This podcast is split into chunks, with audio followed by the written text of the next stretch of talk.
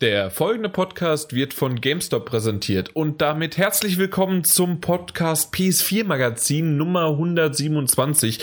Wir sind endlich wieder zurück aus mehreren Gründen, äh, private, geschäftliche und soziologische und vielleicht auch noch ein bisschen pseudo-futuristischen Gründen sind unsere letzten Male, die wir versucht hatten, uns zu treffen, jedes Mal wieder kurzfristig oder auch längerfristig schon vorher äh, ja ausgefallen. In dem Fall haben wir es endlich geschafft. Zwar wieder nur zu zweit. Es wird irgendwie so gang und gäbe, dass ich immer nur so, so eine One-on-One-Schäferstündchen schaffe. Erst habe ich das mit Martin Alt gemacht.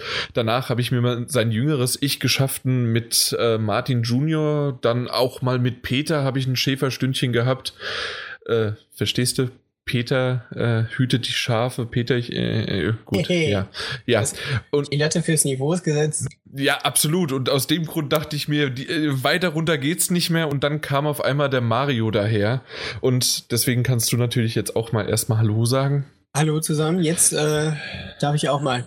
Ja, du, du weißt doch, dass meine Intrux Instruktionen immer äh, lang und ausgiebig sind und dann wieder, wenn man denkt, jetzt kann man sich zurücklehnen, sind sie nur verdammt kurz. Ich meinte eigentlich, wo das Niveau und die Erwartungshaltung schon gedämpft sind, da darf ich auch dazu kommen. Ah, ja, das natürlich auch, aber tatsächlich ist es ja meistens so, dass das Niveau und die Erwartungshaltung von vornherein, derjenige, der den Podcast hier gerade hört, ja, ähm, der, der weiß, es kommt nicht so viel so sprachlich gesehen baustellenmäßig rüber, dafür aber vielleicht die ein oder andere Information. Und ähm, vielleicht sollten wir tatsächlich, weil wie auch immer äh, heißt es so schön, wir, das, das habe ich im Vorfeld auch äh, eben gerade ja schon gesagt, ähm, wir nehmen relativ spät auf, haben gerade noch so einen Termin gefunden, jetzt der Mario und ich. Äh, dementsprechend waren wir heute keinen vier bis fünf Stunden Cast, sondern einen sieben bis acht Stunden Cast, weil wir haben ja die ganze Nachtzeit. D das weißt du, ne, Mario? Genau, ja, nur deswegen bin ich da. Okay, also du hast dir jetzt erstmal, schlafen ist heute nicht. Ich den Podcast direkt in meinem Schlafsack. Genau. Ich, ich muss ja danach immer noch ein bisschen schneiden, hochladen und so weiter. Also für mich ist quasi direkt danach auf die Arbeit. Also ganz klar. Ja. Gut, dann haben wir diesen witzige Stelle jetzt auch abgehakt und kommen wir einfach direkt wirklich mal dazu. Ähm, das letzte Mal hast du kurz das erwähnt, so lang ist es schon wieder her. Und zwar haben wir dich hinten dran geschnitten, oder? War das der letzte ja, ja, Punkt? Genau, ich überlege gerade, aber es wirklich. Nee, nee, das war das vorletzte Mal. Die 85. Die 126 äh, war noch ein anderer Podcast zwischendrin, da warst du nicht drin. Sondern in der 85 warst du und da hast du deine ersten Einschätzungen zur PlayStation VR ähm, ja, getätigt und dann auch gleich schon so ein bisschen geteasert, dass äh, du auf die PlayStation Experience in München gehst. Genau. Und so. da hat mich ein, ich war letztes Jahr, genau, und äh, da hat mich ein User hat mich angeschrieben, hier der Mario, der geht doch nach München, ist das irgendwie möglich für Normalsterbliche da hinzukommen? Und da habe ich gesagt, nee, wenn selbst ich nicht hin darf als Zweiter, dann darf auch kein anderer mehr hin. So ist es, äh, so war es auch bei uns bei den Facebook-Posts. Sobald wir das erste Bild gepostet haben, äh, haben, glaube ich, zehn Leute runtergeschrieben, ich wohne irgendwie 100 Meter weit weg, äh, kann ich nicht auch kommen. Genau. Aber nee, das war nur rein für die Presse. Mein, mein PlayStation Experience äh, München Event war äh, nicht nur für die Presse, sondern war auch noch für Branchen-Insider, also gerade auch für das Marketing und Mediamarkt und Saturn Konzernchefs waren dort oder zumindest die Ver Verkaufschefs und haben da ihr ganzes Portfolio halt äh, eingedeckt und äh, den Überblick einfach über die Branche äh, bekommen. Dieses Mal war es ja tatsächlich nur für die äh, Journalisten und da durftest du jetzt los, weil wenn es wirklich mal was richtig Wichtiges ist, schicken wir natürlich unseren Chef Redakteur. Das haben wir jetzt selber gemacht, genau. ähm, das ist Chefsache. genau, wie, wie wir uns schon vorher gedacht haben, stand PlayStation VR da im Fokus. Ähm, es war so, Sony hat, denke ich mal, so um die 30 VR-Brillen mitgebracht und äh, war ein großer Raum, alles kreisförmig aufgebaut. In der Mitte ganz viele Sitzgelegenheiten und außen konnte man sich halt, ich sag mal, ein bisschen austoben. Und ähm, Sony hatte, ich glaube, fünf VR-Titel waren es im Gepäck. Okay. Und ja, wir konnten zum ersten Mal halt austesten, wie es jetzt zum, äh, wie das finale Produkt aussehen kann. Und ähm, konnten das auch so ein bisschen einschätzen Richtung Preis und ähm, ja, Preis-Leistung das erste Mal so ein bisschen herausstellen. Okay. Was für Titel waren das? Was war dein erster? Ähm, mein erster Titel war Rick. Rick habe ich als erstes gespielt. Ricks. Ricks, genau. Ja. Ich, ich möchte nicht schon wieder vorsprechen, weil das ist so mein insgeheimer Lieblingstitel, obwohl ich überhaupt nicht so competitive äh, unterwegs bin. Aber äh, sag du erst mal wahrscheinlich was genau, dazu. Genau, also ich glaube, äh, man muss ja erstmal ein bisschen was zum Spiel selber sagen. Ähm, ist ein First-Person-Shooter. Man ist quasi in so Max unterwegs. Und ähm, es geht darum, man muss drei gegnerische, also man muss drei Gegner abschießen mit diesem Overload-Modus zu kommen, um dann ähm, einen bestimmten Gegenstand in der Mitte ähm, der Plattform zu versenken. Also so ein bisschen wie Mischung aus Shooter und Basketball, habe ich das Gefühl gehabt. Und, äh, Ganz kurzes Eingrätschen. War das wirklich ein bestimmter Gegenstand? Haben die dann eventuell einen anderen Modi reingebracht? Weil bei mir war es so, dass ich selbst durch den äh, Ring einfach durchspringen musste, als ich drei äh, äh, Gegner abgeschossen habe, dadurch dann diese Orbs eingesammelt habe und dann habe ich geleuchtet und musste genau, innerhalb von genau. 30 Sekunden durch diesen Ring springen. Genau, ich meinte diese Orbs, die du einsammelst. Und dann so, springst du selber okay. durch. Gut. Dann sind wir nur auf demselben Level. Genau. Und ja, man hat sich halt ähm, fortbewegt wie in einem normalen Shooter. Ähm, also es gibt zwei verschiedene Steuerungen, darauf wollte ich hinaus.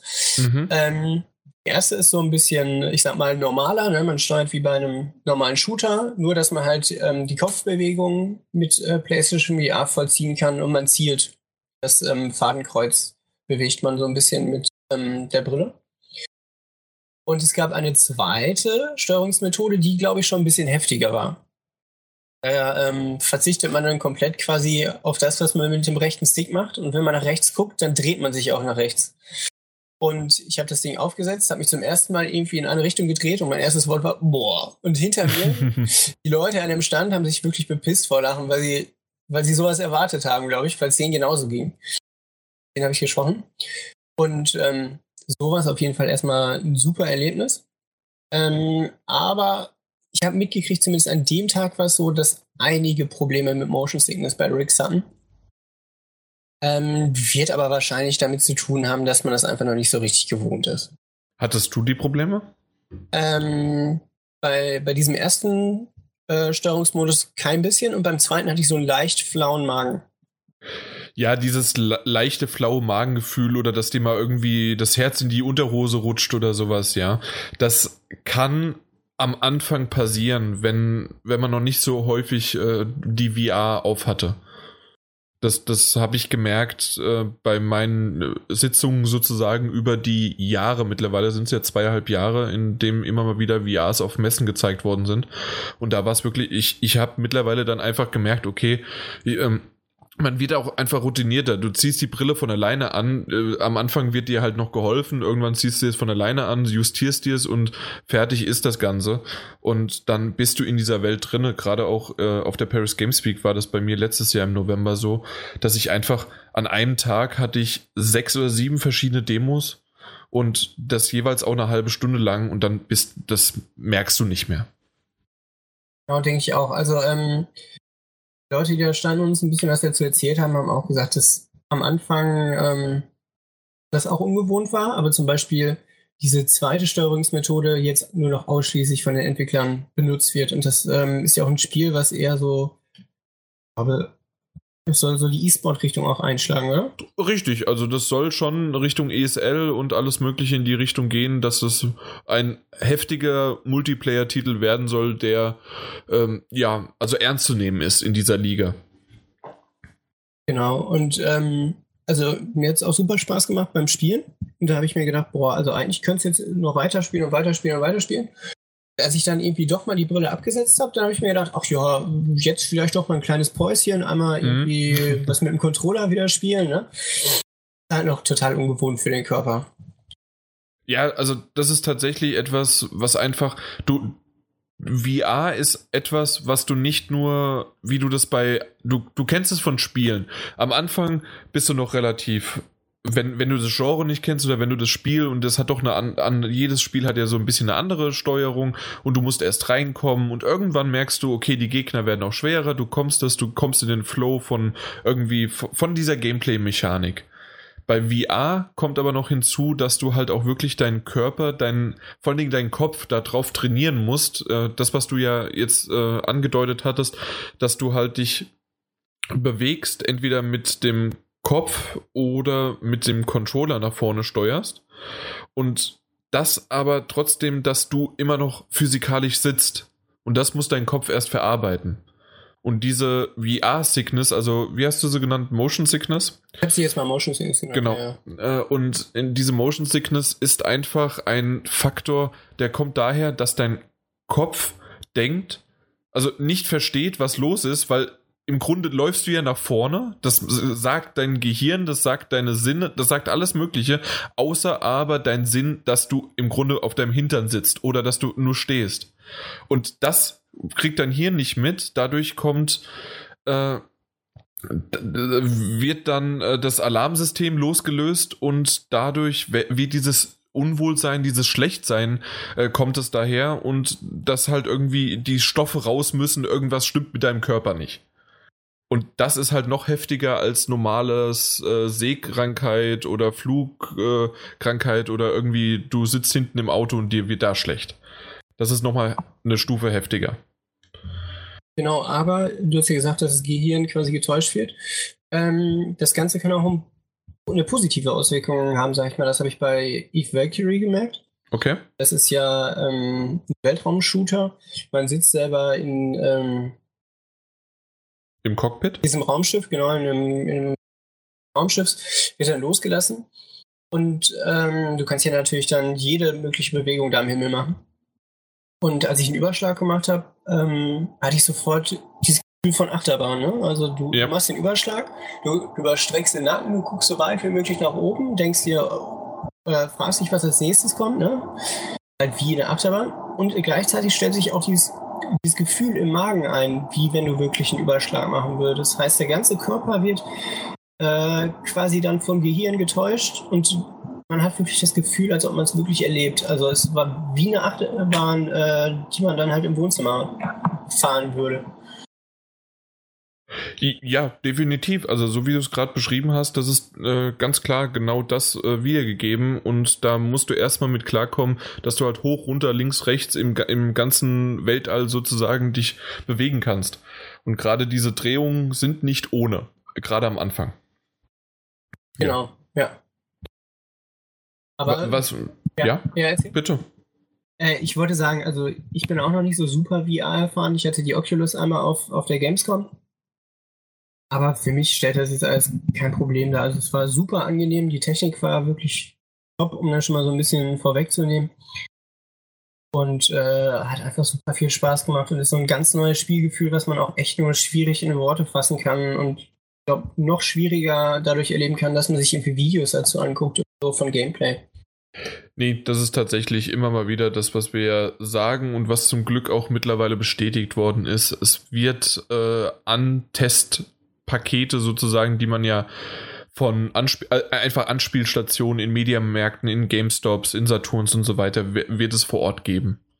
Genau, wobei ich mir das auch ziemlich schwierig vorstelle. Also auf der PlayStation Experience hast du schon immer einen Mitarbeiter von Sony gehabt, der die Brille aufsetzt, der es gemeinsam mit dir einstellt.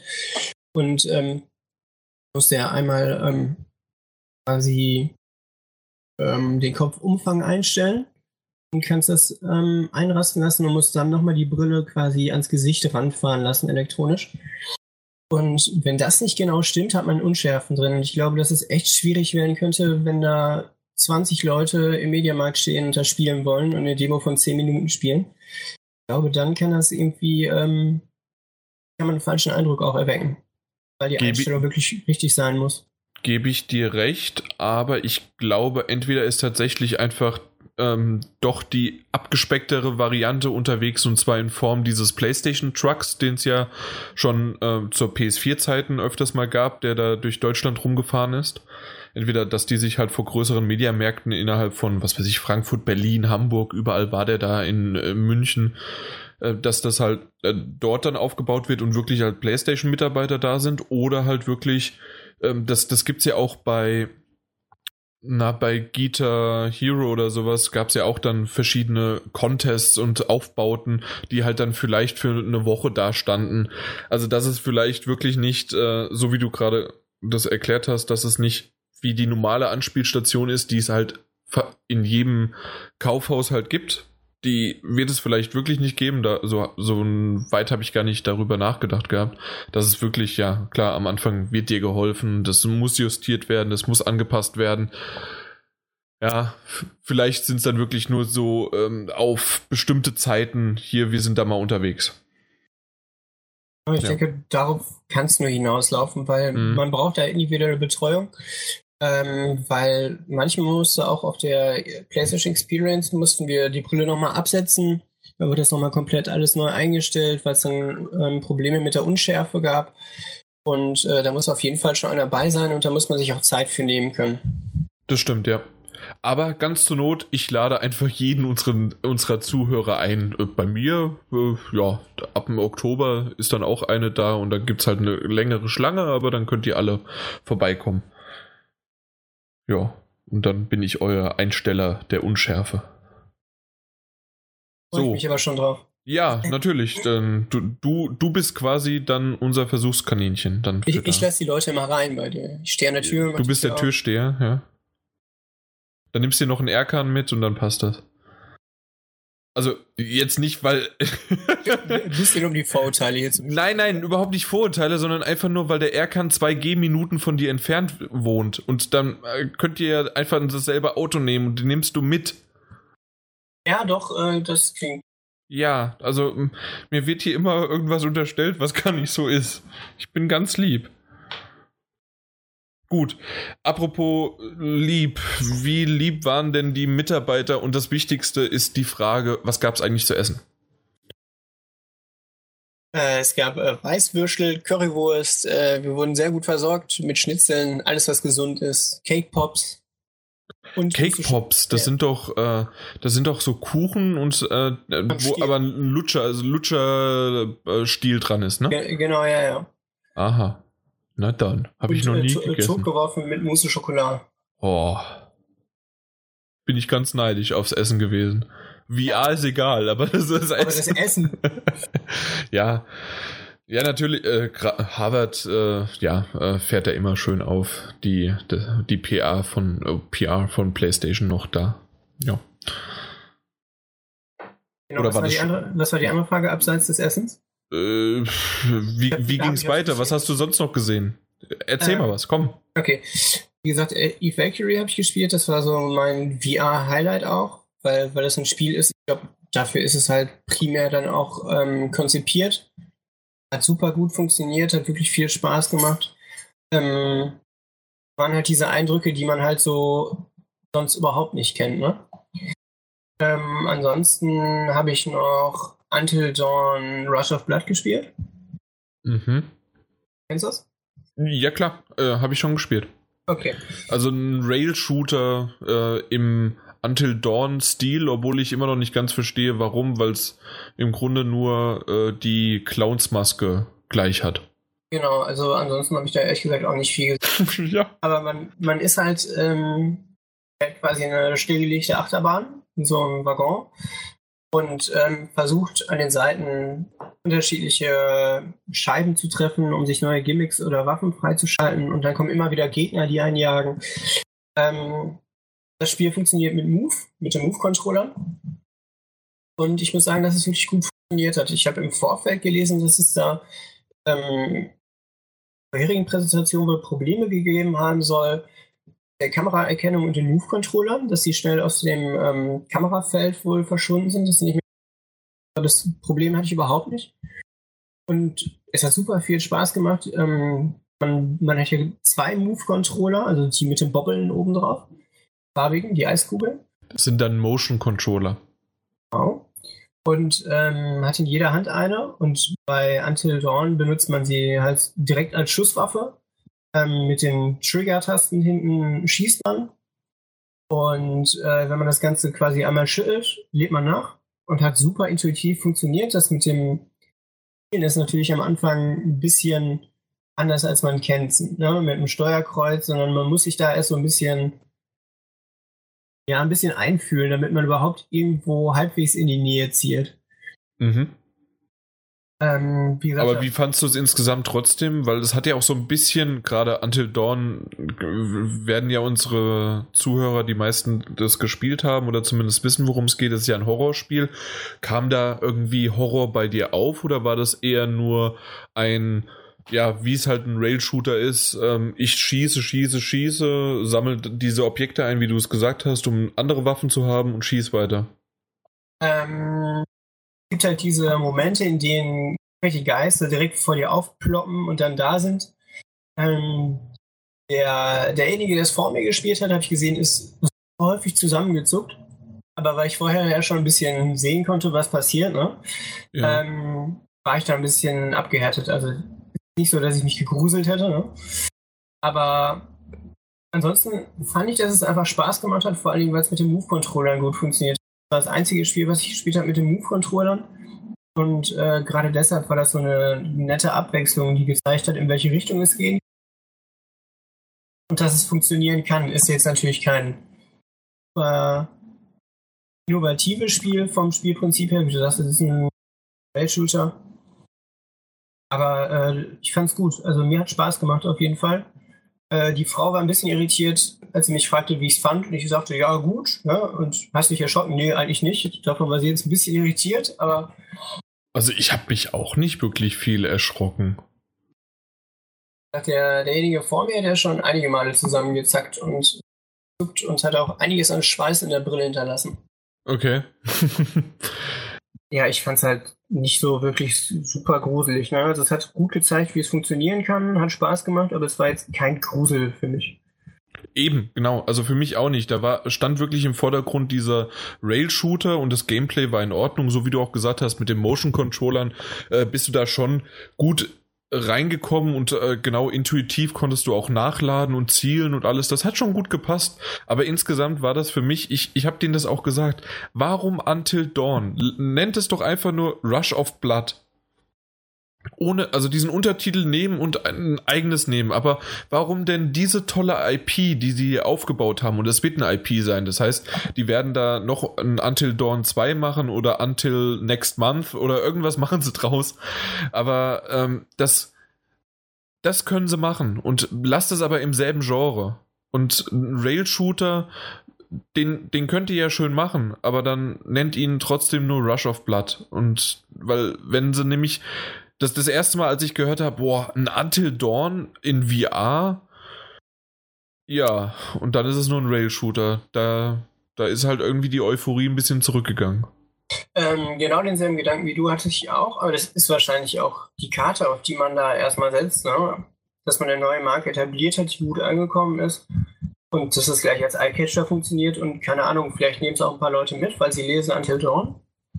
Ja, aber ist es nicht besser, wenn man äh, die Leute, die einen Rail-Shooter erwarten, einen Rail-Shooter bekommen, anstatt jemand, der Until Dawn erwartet und dann einen Rail-Shooter bekommt und dann enttäuscht wird und dann vielleicht das nächste Mal, wenn Until Dawn äh, rauskommt, ein richtiges, ein nächster Teil, pff, dann leider ein bisschen, ja, enttäuscht waren. Ja, es ist nicht optimal. Ich weiß halt nicht, ob man sich einfach nur dadurch erhofft, dass man die Verkaufszahlen so ein bisschen in die Höhe ziehen kann. Ja, und zusätzlich, so wie du es ja erwähnt hast, also da ist definitiv der ähm, zwei Motion Controller nötig. Also es ist nicht nur einer nötig, weil normalerweise war es ja bisher so, wenn du ein Move-Paket gekauft hast, hast du einen Motion Controller und einen Move Controller in der Hand. In dem Fall brauchst du aber zwei Motion Controller, also die mit diesen bunten Bubbles drüber. Und da, da, das ist sozusagen das Aushängeschild quasi dafür, ähm, momentan entweder dieser Rail-Shooter oder ich weiß nicht, wahrscheinlich hast du das auch dann gespielt, um zum nächsten Titel zu kommen. Hast du The London Heist gespielt? Nein, hast du nicht? Mhm. Oh, da hast du aber Das- was verpasst. Das gab's nicht. Das, gab's nicht? Ich hab's da nicht gesehen, nee. Aha. Also es gab noch Playroom VR. Ja. Das mit der, äh, mit den, äh, mit dem Die- die- Drachen oder mit den Katzen und Maus? Mit der Katze und Maus. Mit Katze Mäusen. und Maus. Aber ich hab's ähm, nur gesehen. Okay. Und sonst, äh, was hast du noch gespielt? Ähm, Von VR jetzt erstmal nochmal, weil ich weiß, es gibt noch andere Titel, die du hattest. mh, sonst war gar nichts mehr Großartiges dabei. Es gab noch einen kleinen Titel, den habe ich mir aber auch nur angeschaut, weil es Ja. nicht voll dafür war. Ich, der Name entfällt mir jetzt aber, aber das waren so die drei großen Spiele, die da waren. Beschreib's mal kurz, was, was da war. Boah, ist schon wieder über zwei Wochen her, kann ich dir nicht mehr sagen. okay, alles klar. Du Nee, weißt, man wird dann. alt. Ja, sowieso, vor allen Dingen du in deinen jungen Jahren. Ähm, aber la, lass das nicht dem Martin alt hören, wie, äh, dass man alt wird. Der, der lacht darüber. Der, der wird nur jung. Ja, nein, nee, nee, der wird immer älter.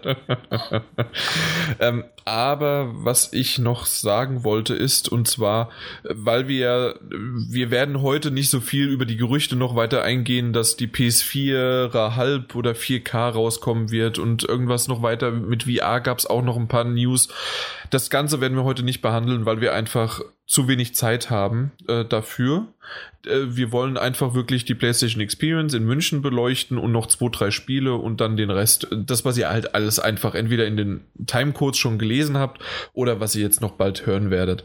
Worauf ich aber noch gerne eingehen wollen würde, wäre, dass wahrscheinlich du auch vor Ort überall waren es PlayStation 4, richtig? Genau. Nichts Unauffälliges gesehen. Ähm, ich habe auch die Entwickler äh, darauf angesprochen und klar haben die nichts dazu gesagt. Ne? Sie haben gesagt, es sind normale PlayStation 4s drin und Fertig. Ja. ja.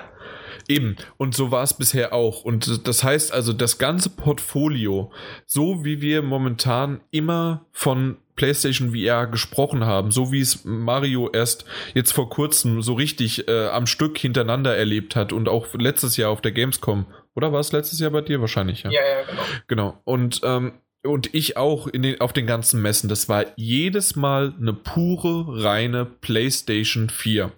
Und das, das sah so aus, das sah danach aus. Wir haben mittlerweile auch nachgefragt. Ja, äh, diese Gerüchte dürfen natürlich äh, die, äh, die Mitarbeiter von PlayStation nicht kommentieren, so wie es Mario gerade gesagt hat.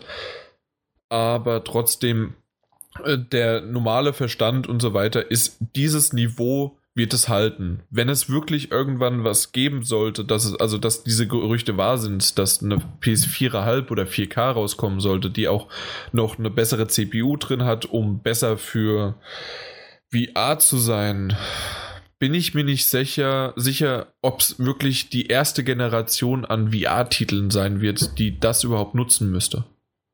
Vor allen Dingen glaube ich, dass, also viele gehen ja mittlerweile gerüchtemäßig davon aus, dass sie überhaupt, um VR zu spielen, diese modernisierte PlayStation haben müssen. Aber dann hätte Sony schon längst was gesagt. Wenn es Ja. im Oktober rauskommt und die ganzen Vorbestellungen da sind, dann hätte Sony schon vorher was gesagt. Nee, da, dann würde niemals Schuh auf Twitter sagen können, ja, man, man muss ja nicht nur dann die Oculus kaufen, sondern auch noch einen 1500 Dollar PC. Da, äh, ja, das, das geht nicht, dass man, man muss zwar vielleicht noch die Kamera dazu kaufen und man muss, wenn man das möchte, noch einen Move-Controller dazu kaufen oder Motion-Controller in dem Fall eher, also zwei, aber eine neue PS4 muss man nicht kaufen.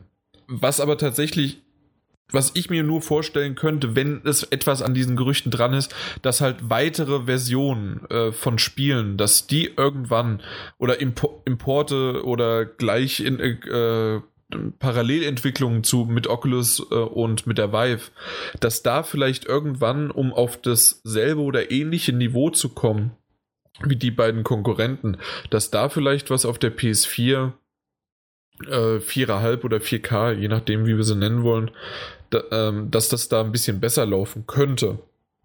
Aber die Spiele, die wir bisher gesehen haben, gerade auch Riggs, äh, läuft super flüssig. Also ich habe bis jetzt nirgendwo irgendwas ruckeln sehen und das ist alles Echtzeit, das läuft.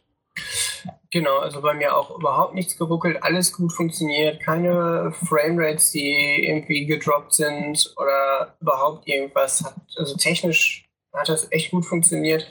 Nur der oh. 3D-Beat ist gedroppt. Und ähm, ich habe mich auch erschrocken, dass es wirklich leicht ist. Also wenn man die Brille auf den Kopf setzt, man merkt ja überhaupt nichts davon. Also es hm. ist nicht so, ja. dass man, also man liest ja, ne, die, das Ding ist schwerer als die Konkurrenz, aber man merkt es halt überhaupt nicht auf dem Kopf. Auf dem Kopf es fühlt sich äh, super angenehm an und man vergisst es auch.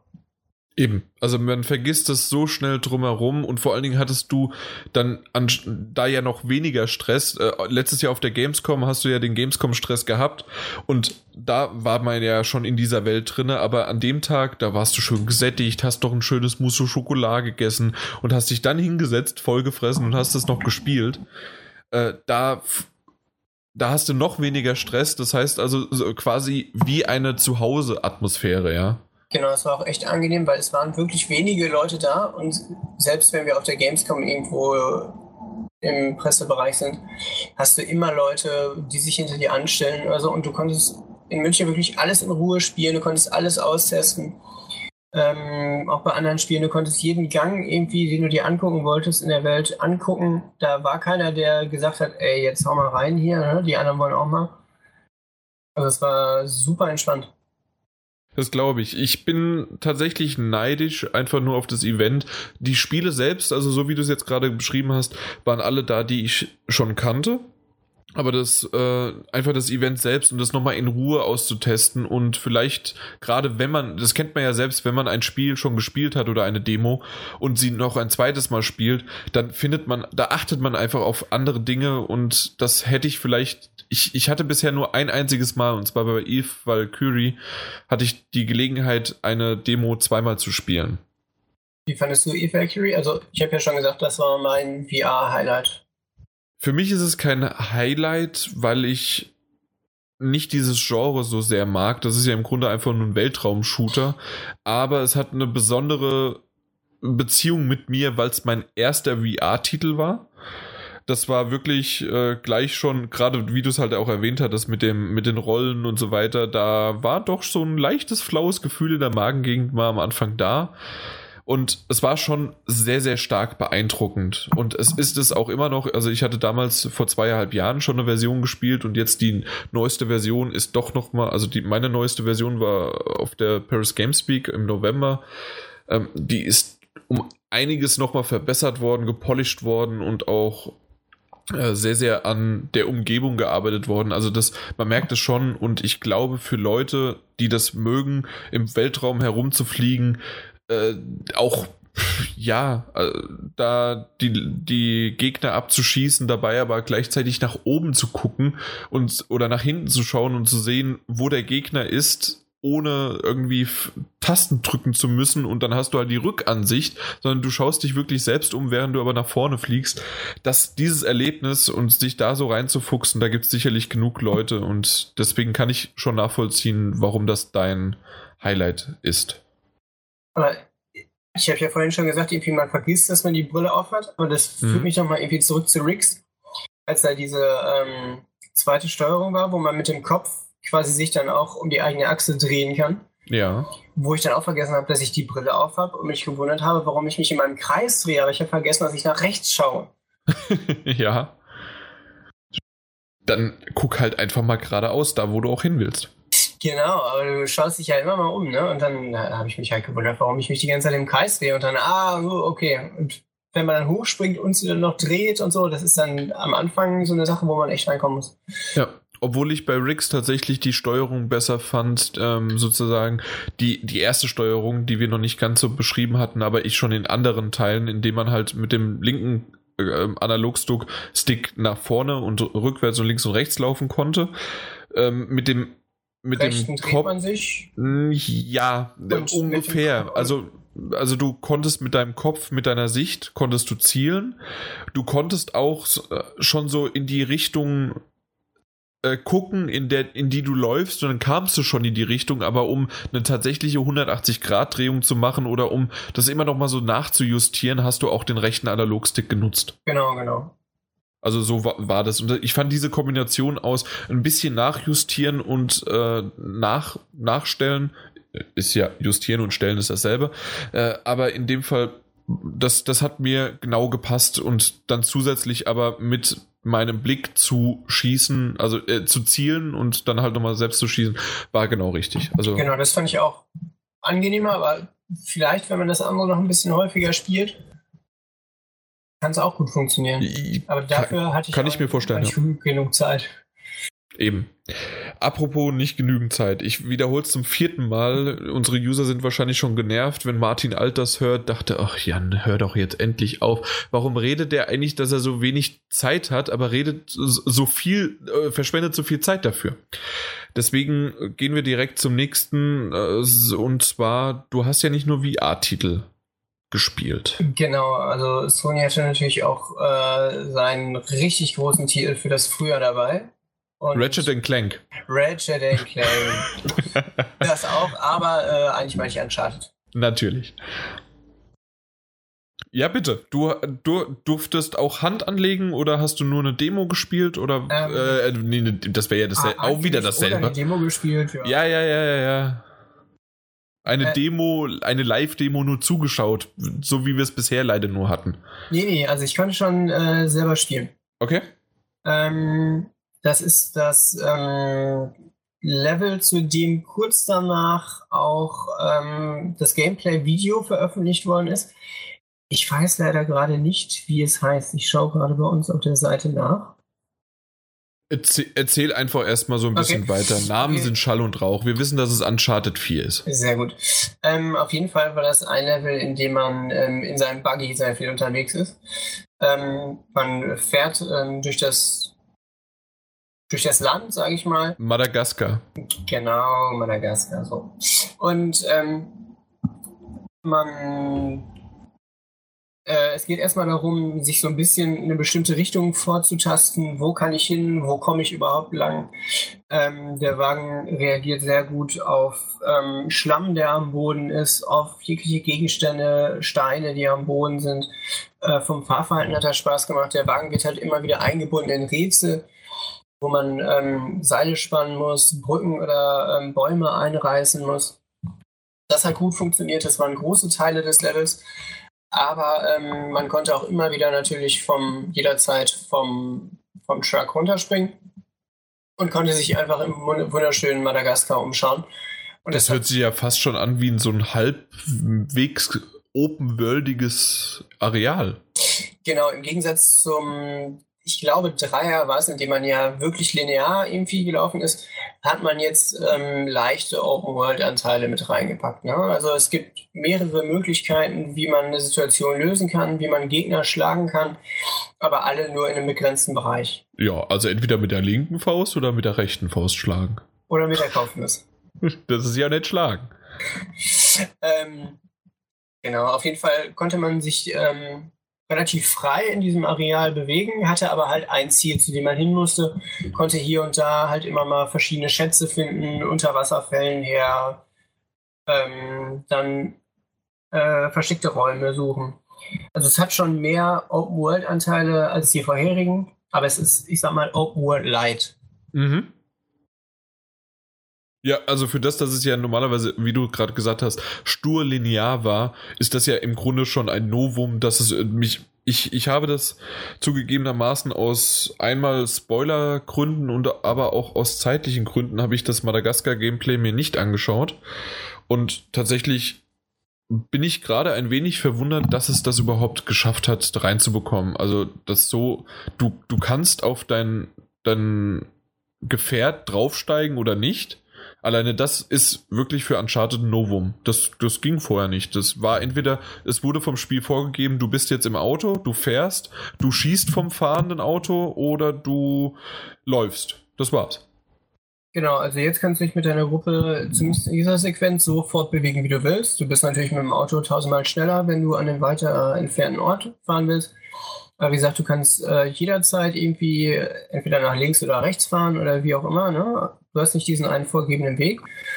Oder du kannst halt absteigen und alles zu Fuß erkunden, ähm, alles Mögliche versuchen zu erklimmen, Sachen zu finden. Und das hat wirklich gut funktioniert. Und die grafisch war es natürlich top. Also ich habe mhm. noch kein Spiel gesehen, was ansatzweise rankam. Also auch The Division sieht super aus, aber das kann kein Stückchen mit Uncharted mithalten. Also ich, das, das ist jetzt wirklich ein Novum. Gab es in dem Level-Abschnitt, in dem du das, oder in diesem Open-World-Abschnitt, in dem du das gesehen hast, gab es denn auch was zu erkunden? Also nicht nur, dass du irgendwie, wow, du hast da eine, äh, eine kleine Statue, einen Schatz gefunden, was ja äh, Uncharted üblich ist, sondern äh, waren da irgendwie auch mal kleinere Sachen zu entdecken oder sind das wirklich, also so, ich, ich sag mal die Ubisoft-Formel, dass du halt irgendwie auch dann dort ein kleines, weiß ich nicht, Madagaskar, also hast du vielleicht eine Feuerstelle gefunden oder irgendwie äh, unterm Wasserfall eine Höhle, die du erforschen kannst? Oder ist es schon eher linear, da, schon darauf hingetrimmt, in Richtung äh, Ziel zu kommen? Ähm, es geht schon primär darum, ans Ziel zu kommen, aber ähm, wie gesagt, also bei mir war die Höhle quasi hinterm Wasserfall. Wenn du einmal drunter hergelaufen bist, hast du halt dahinter die versteckte Höhle gehabt, die halt aber dann ein Raum ist, in dem du klettern konntest und eine Ebene hoch und dann hast du da halt da was gefunden. Aber es war schon interessant und echt nett, sich überall umzuschauen, gerade weil es halt so schön gemacht ist und weil man mhm. sich denkt, boah, dann laufe ich mal hier an die Klippen und schaue mal, wie das von oben aussieht, wenn ich runter gucke auf, das, auf die ganze Ebene. Aber es ist schon primär darauf getrimmt, zum Ziel zu kommen. Okay. Also ich habe jetzt nicht sowas gesehen wie, äh, um bei Ubisoft zu bleiben, bei Assassin's Creed oder Far Cry, wo es bestimmte Nebenmissionen zu erfüllen Genau, Nebenquests, ja. Das, das habe ich jetzt, das gab es nicht. Okay. Ja, aber mal schauen, wie das wird. Also, insgesamt war das was bei dir? Du durftest eine halbe Stunde spielen oder? Ähm, die Demo ist eigentlich dafür ausgelegt, dass man die in 20 Minuten schafft. Aber ich glaube, das hat keiner geschafft. Nicht, weil er nicht schneller konnte, sondern ich glaube, es wollte einfach keiner schneller. Jeder hat sich da versucht, jeden kleinen Fleck anzugucken, ähm, das Ganze zu genießen und das, das war wirklich ein Top-Titel, auf den sich die Leute freuen können der von dem, was ich gesehen habe, die Erwartungen, die im Moment entstehen, locker, locker nochmal knacken wird. Ja, ich bin ja gespannt. Also mich hat so ein bisschen die das zweite Mal, die, das zweitmalige Verschieben des Titels so ein bisschen beunruhigt. Hm. Deswegen, also ich glaube nicht, dass es, dass es irgendwie dass das ein schlechter Titel wird. Das Uncharted 4 ist eine sichere Bank, auch äh, in Hinsicht auf die, die wir später nochmal äh, erklären werden und auch noch ein bisschen besprechen werden, die Metagames. Aber so, es, es hatte einen komischen Beigeschmack, warum es gleich zweimal so verschoben worden ist. Wobei das letzte Mal jetzt, glaube ich, nur um zwei Wochen, ne? Ja, äh, selbst das, aber ich glaube, es waren drei Wochen sogar. Aber okay. ob zwei oder drei Wochen tatsächlich. Aber äh, alleine, dass es nochmal verschoben werden musste. Das ist schon irgendwie merkwürdig und ich bin mal. Ich bin gespannt. Also, ob es jetzt dann wirklich tatsächlich kommt und wann unsere Presse-Kids äh, reinkommen und die Promos. Ja, ich bin mal gespannt, wie es dann aussieht. Genau, bin ich auch. Aber also spätestens seit der PlayStation Experience bin ich guter Dinge. War natürlich jetzt nur ein kleiner Ausschnitt, war ein Areal, was wir sehen konnten. Aber ja. hat sehr viel Bock auf mehr gemacht. Absolut. Also es ist ein Uncharted 4. Jeder, der die PS4 hat, der, der greift da oder sollte definitiv zugreifen, wenn er irgendwas nur ein bisschen mit diesem Genre zu tun haben möchte. Ja, auf jeden Fall. Und Uncharted ist das, was man hoffentlich auch spielerisch von ihm erwartet. Und äh, ich bin gespannt, ich freue mich drauf. Genau. So, das war das Highlight. Ratchet Clank hatten wir eben kurz ange... wurde dort auch wurde dort auch gezeigt. Du hattest aber nicht die Zeit, äh, das dir anzuschauen. Das macht aber nichts, weil wir haben uns gut abgesprochen. Ich habe es gespielt. Ich kann es auch dann gleich noch äh, weiter besprechen. Was ist aber noch irgendwie, war noch ein Titel dabei, den du irgendwie noch da hast oder irgendeine Anekdote? Du bist über einen roten Teppich gestolpert oder ist irgendwas passiert von der PlayStation Experience? Uh, unsere Hinfahrt war ziemlich aufregend. Also die war aufregender uh, als vieles andere, sage ich mal. also das war fast mehr als so ein VR-Titel. Ja, wir waren mittendrin im VR-Titel, genau. Also eigentlich brauchten wir äh, sechs Stunden, um nach München zu kommen. Im Endeffekt brauchten wir neuneinhalb. weil wir eigentlich gut durchkamen und dann aber für von Bamberg ungefähr die erste Autobahn gesperrt war, weil drei LKWs äh, ineinander gefahren sind und einer 20 Tonnen Salatöl verloren hat, wir die Ausweichstraße nehmen mussten, 500 Meter wieder auf der Straße waren, auf der Autobahn dann wieder waren und dann schon wieder runterfahren mussten, weil dann zwei Autos ineinander gekracht sind. Und äh, dann brauchten wir für 15 Kilometer nochmal äh, zwei Stunden. Und so war unsere Hinfahrt. Wow, also du bist das mit dem Auto gefahren. Ja. Ich, ich mache das immer mit dem ICE und habe dann die Zeit noch, mir auch immer mal wieder noch Fragen auszudenken, gerade wenn ich Interviews führe oder ähm, dann auf dem Rückweg kann ich schon ein bisschen tippen und schreiben. Ja, aber als guter Journalist, da hast du das jetzt sowieso im Kopf. Ja, aber du musst es ja trotzdem machen und zu Hause habe ich die Zeit nicht. Das stimmt, aber ich habe auf dem Rückweg noch einen Freund in Bamberg besucht, von daher wäre das äh, ungünstig gewesen, noch mit dem IC zu fahren. Ja, das stimmt. Das, da gebe ich dir recht. Aber okay, so ein, so ein leckerer Liter Öl, Salatöl, das ist auf jeden Fall beim nächsten Teamtreffen. Ich weiß, was unser Weihnachtsgeschenk ist von dir. Jeder kriegt einen Liter Salatöl. Wenn ja, super. Liter auskommt. Ich nehme alles mit, was ich habe. Ich mache alle Fässer voll. Du, du, hast mal so einen Tank voll gemacht, ja. ja. Na gut. Ähm, das sollte es aber dann, denke ich mal, ein schöner Abschluss gewesen sein, oder? Genau. Wunderbar. Dann erwähnt habe ich es ja eben gerade schon, kommen wir zu Ratchet Clank. Und zwar durfte ich es schon ein wenig früher äh, besitzen und auch dann dementsprechend spielen. Die ganz normale handelsübliche Version. Der kommt ja erst am 20.04., am 20. April raus. Aufnahme ist gerade der 19. Das heißt, wenn ihr es hört, ist es eventuell gerade draußen, schon draußen gewesen oder vielleicht, äh, wenn ihr ganz schnell seid, ist es gleich erst draußen. so, jetzt haben wir alle äh, Eventualitäten rausgehauen. Ratchet Clank für die PlayStation 4 heißt Ratchet Clank ohne irgendwelchen Zusatztitel. Normalerweise gibt es ja tausend verschiedene für die PSP und für die Vita und für die PS3 und gibt es ja tausend verschiedene Untertitel von Ratchet Clank. Warum es jetzt nur Ratchet Clank heißt, ist ganz einfach und zwar ist es ein Reboot der alten Serie und basierend tatsächlich auf neuer Grafik. Sie sieht auch wirklich sehr, sehr schön aus, kann sich also wirklich äh, eine schöne, knuffige, animierte CGI-Grafik sozusagen, gerade auch in den Zwischensequenzen. Es wird ja auch einen Ratchet Clank Kinofilm geben. Ich, bin ich mir nicht sicher, ob der auch, der, der wird wahrscheinlich dann eher jetzt am Donnerstag starten weil Donnerstag starten ja Kinos, äh, Kinofilme, also dann am 21. Kannst du das mal vielleicht nebenher recherchieren, wann der rauskommt? Sehr gerne. Ja, und ähm, wenn ihr den Trailer mal kurz gesehen habt, äh, seht ihr einfach, also da, das, da, das nimmt sich nichts, ob ein CGI-Kinofilm äh, oder die Zwischensequenzen, die waren wirklich eins zu eins, wie hätte auch aus dem Film sein können. Äh, nicht von der Story her, das kann ich nicht genau sagen, aber zumindest von der Qualität her. Und Warum es ein Reboot ist, ist ganz einfach, weil teilweise die, natürlich die Geschichte, Ratchet Clank, wie sie sich kennenlernen und wie sie ihre ersten Abenteuer äh, ja bestreiten und auch die Gegnertypen, wie auch die, äh, die Welten, auf denen das Ganze geschieht, sind schon, ich böse, böse Zungen würden jetzt sagen, recycelt, aber komplett neu gemacht. Das ist kein Remastered, sondern wirklich ein von Grund auf neu gebautes. Also so wie man sagen würde bei äh, dem irgendwann erscheinenden Final Fantasy VII, äh, der, der ja das Spiel, was ja von jedem so gefeiert worden ist auf der letzten E3. Das ist ja auch kein Remaster, sondern wirklich ein von mit einer neuen Engine nachgebaut. Und so kann man das als Ratchet Clank für die PS4 auch bezeichnen.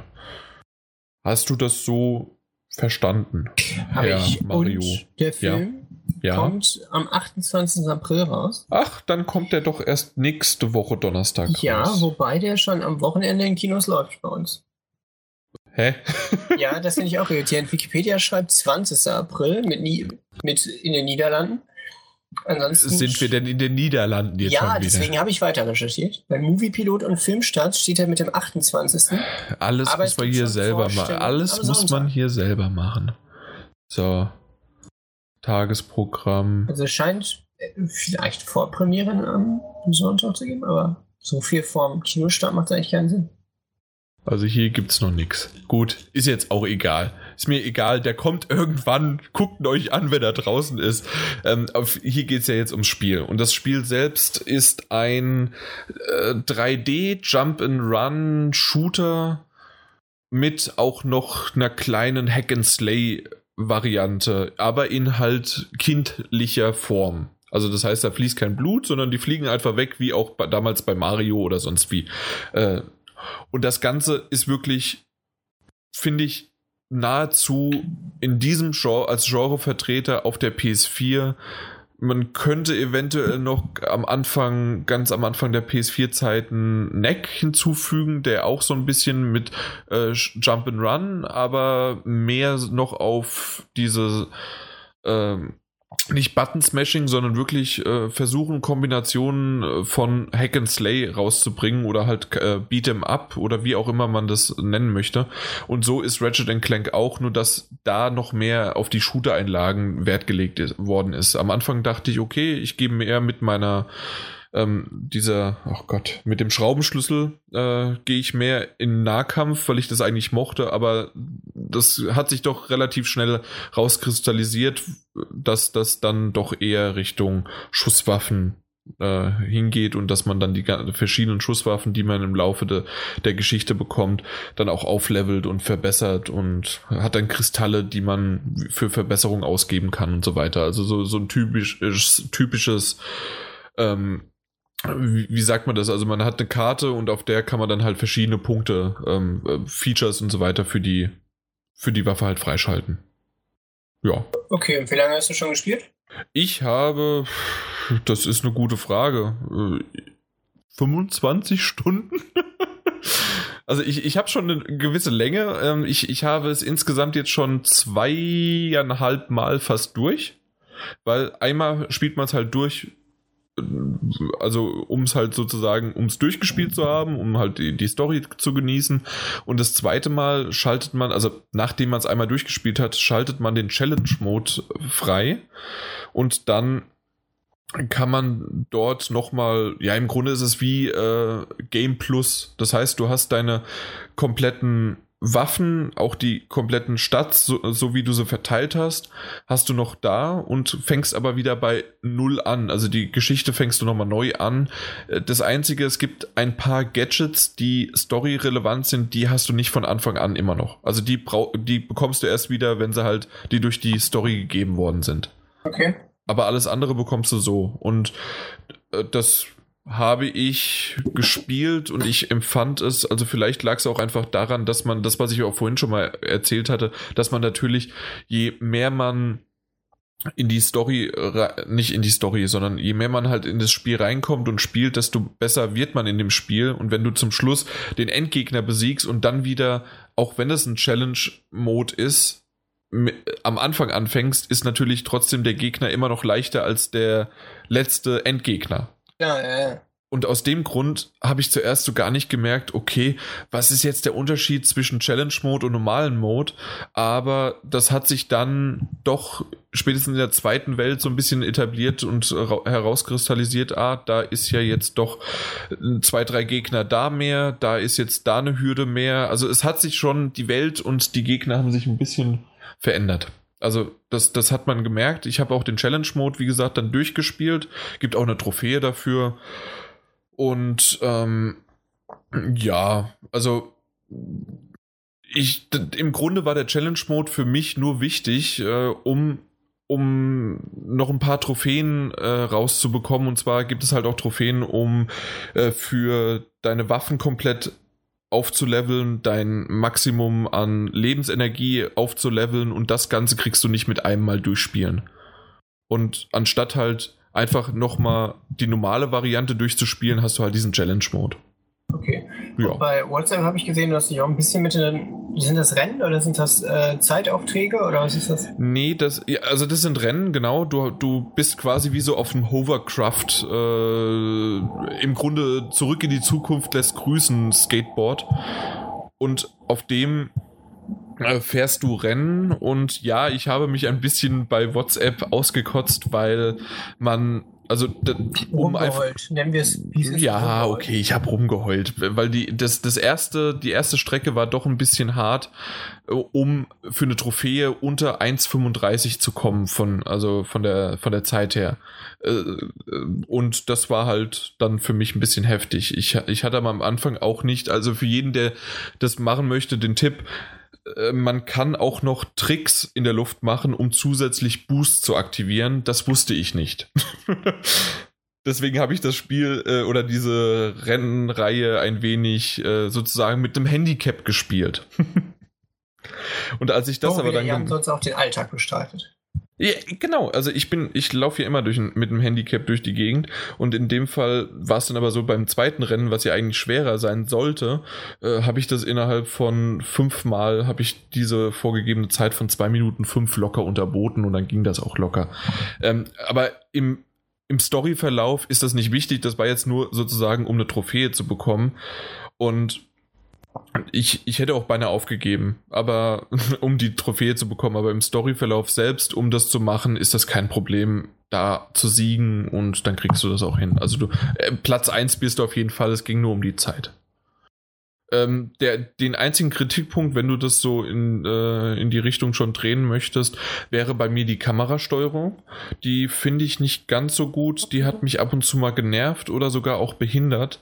Ich musste immer mal wieder selbst nachjustieren. Man kann nicht leider, wie es so häufig bei manchen Spielen geht, wenn du auf den rechten Analogstick drückst, also auf R3, mhm ähm, dass die sozusagen hinter dich justiert wird. Das gibt es da leider nicht. Das hat mich öfters mal genervt, hat mich auch dann öfters mal. Äh, nimmst du dein Handy mal bitte ein bisschen weiter weg? Äh, du machst Geräusche. Ähm, das hat mich, äh, nicht nur die Geräusche haben mich äh, irritiert, sondern dann auch noch die Kamerabewegung hat mich irritiert. Und dementsprechend war dann doch das ein oder andere Mal, dass ich dann deswegen geschlagen worden bin ja, ja, jetzt heißt es wieder Jan der Noob und so weiter. Nee, in dem Fall war es wirklich dann leider kamerabedingt. Oder auch beim, äh, beim Jump'n'Run-Sequenzen war es immer mal wieder, dass man hochgesprungen ist und dann in der Luft nochmal nachjustieren musste, um dann gleich wieder weiterzumachen, wenn es gerade auch auf Zeit war.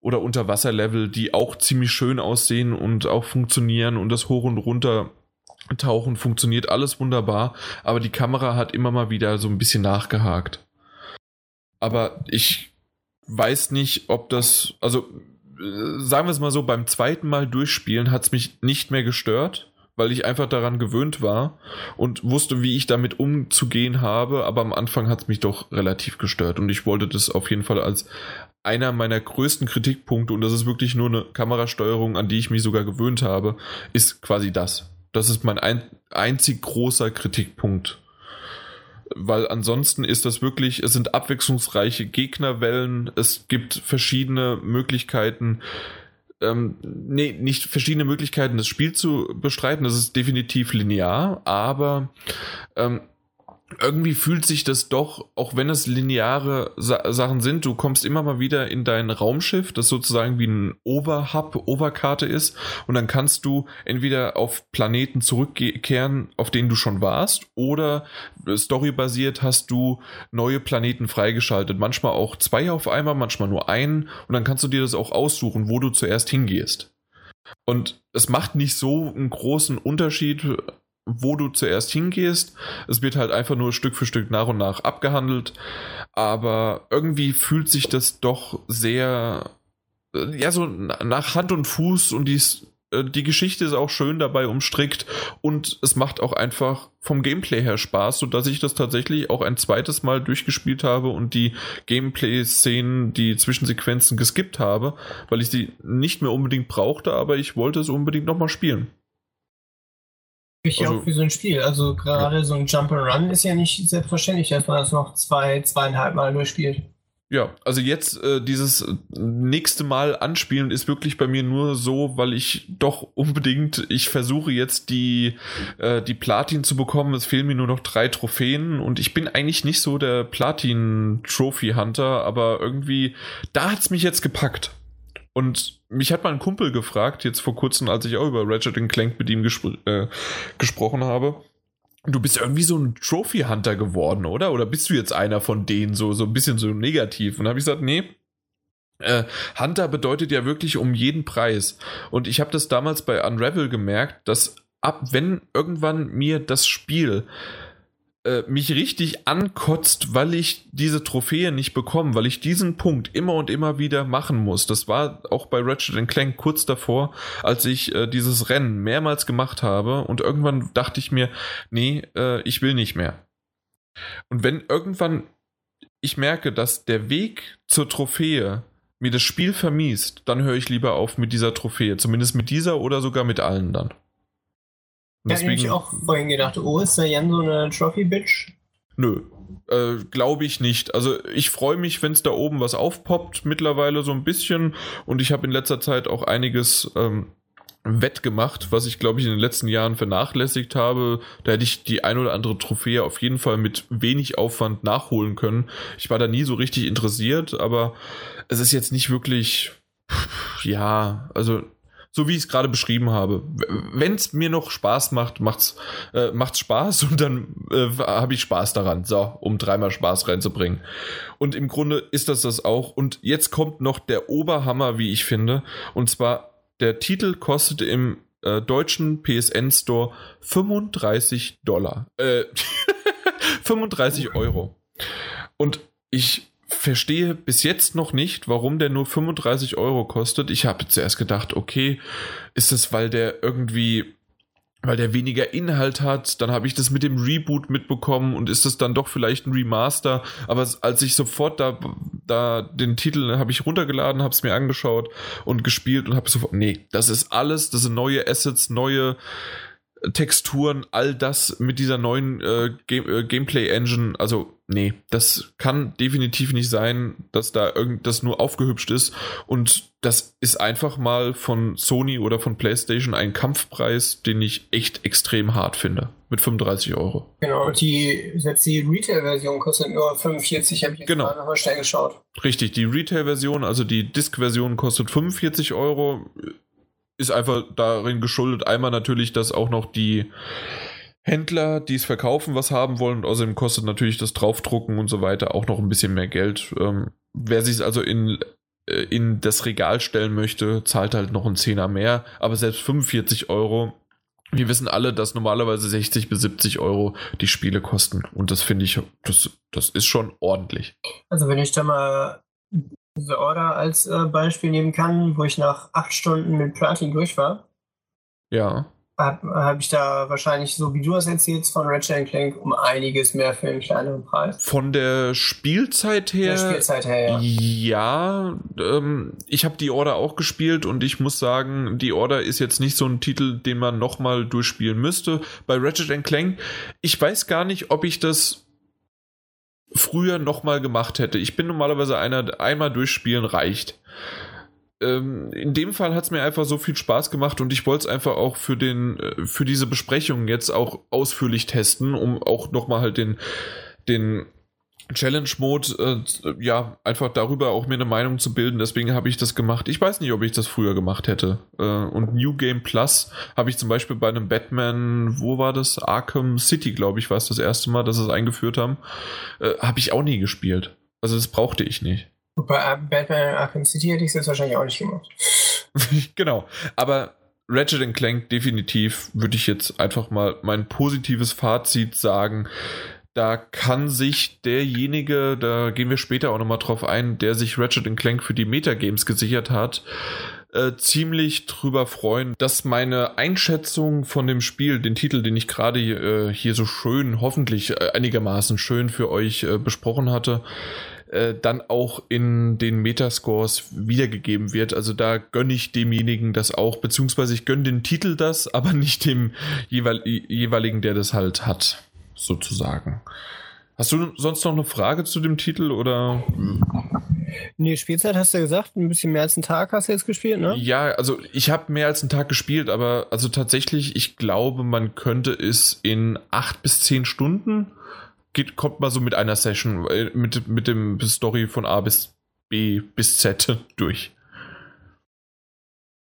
aber wie gesagt, ich habe das halt zweimal gespielt und dann auch noch so ein bisschen äh, erforscht, noch Nebenmissionen gemacht. Optionale Missionen heißen die da in dem Fall, äh, die aber schon fast story-relevant indirekt sind, sozusagen, so Nebenmissionen. Also sind auch nicht viele, aber ein paar sind dabei.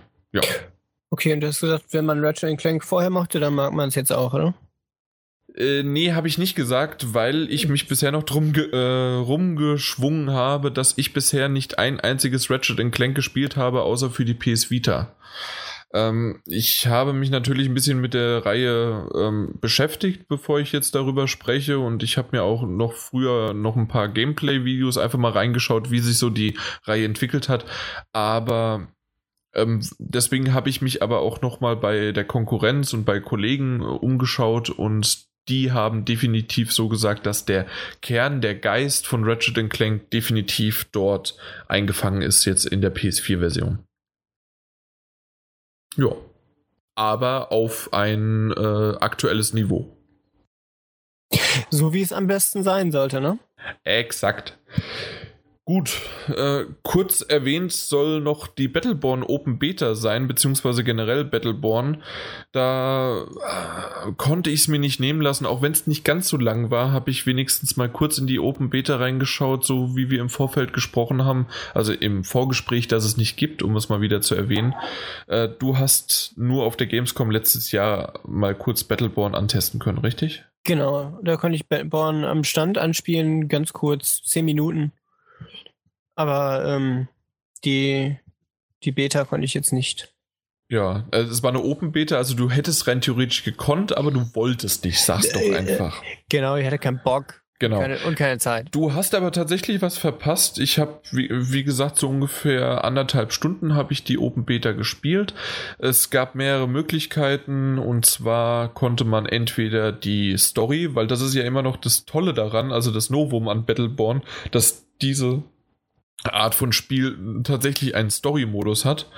Und ähm, den konnte man entweder alleine spielen oder mit äh, zufällig zusammengewürfelten ähm, Online-Gegnern. Ich glaube, es wäre auch irgendwie eine Party möglich, aber da habe ich mich nicht so mit beschäftigt, weil ich einfach jetzt, ich wollte loslegen, ich hatte nur diese Zeitvorgabe und dann wollte ich halt das spielen. Deswegen habe ich nicht mehr geschaut.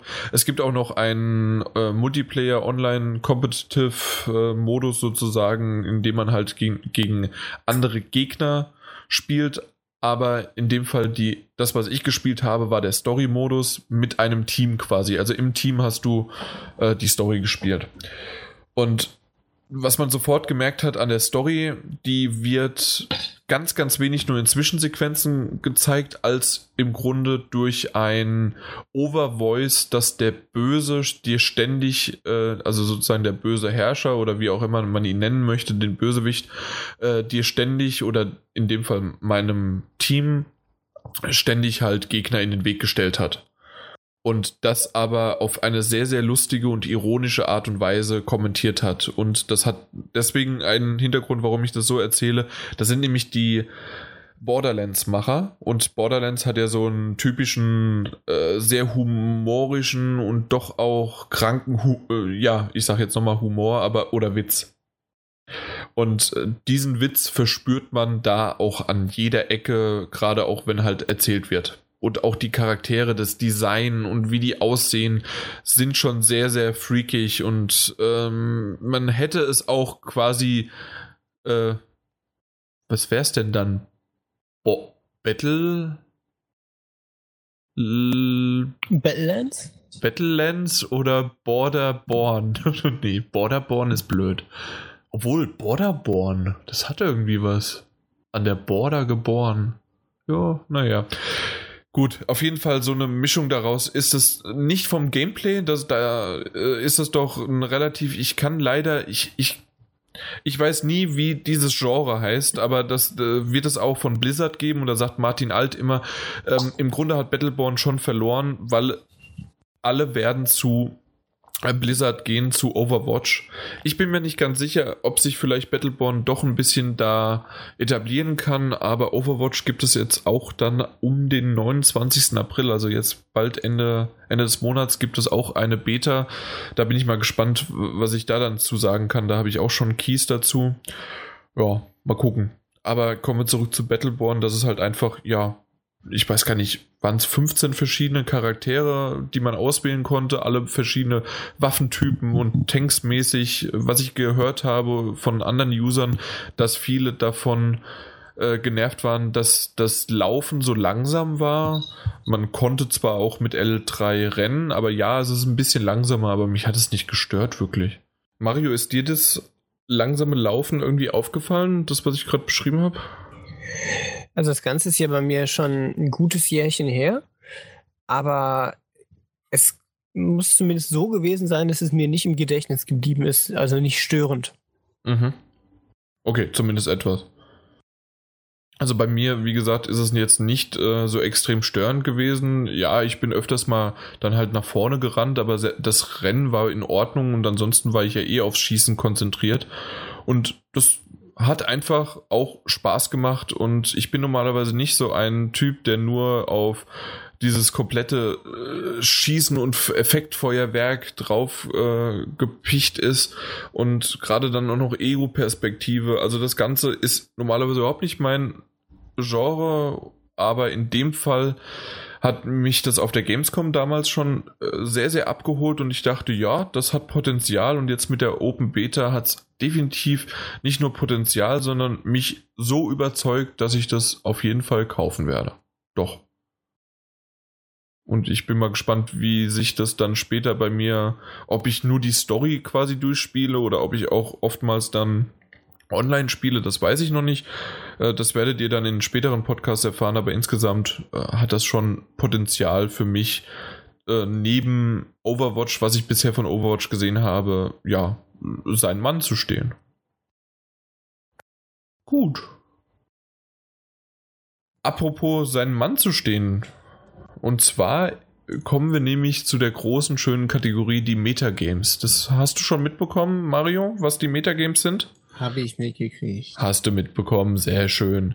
Und da können wir mal kurz auf den Punktestand gehen, der natürlich noch nicht ganz komplett repräsentativ ist, weil ähm, bis zuletzt müssen ja noch Punkte vergeben werden, wenn halt Spiele rauskommen. Und in dem Fall von Martin Alt und mir haben wir, ist noch gar kein Spiel rausgekommen. Dementsprechend haben wir halt noch null Punkte.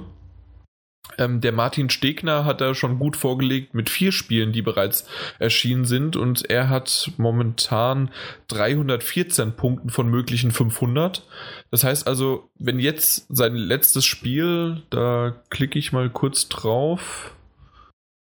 Uh, dauert ein bisschen. Martin Stegner, das wäre Star Fox Zero. Das kommt ja jetzt bald nächste Woche raus, am 28. April. Das heißt also, in der ersten Woche Mai ist entschieden, was seine tatsächliche Punktzahl ist.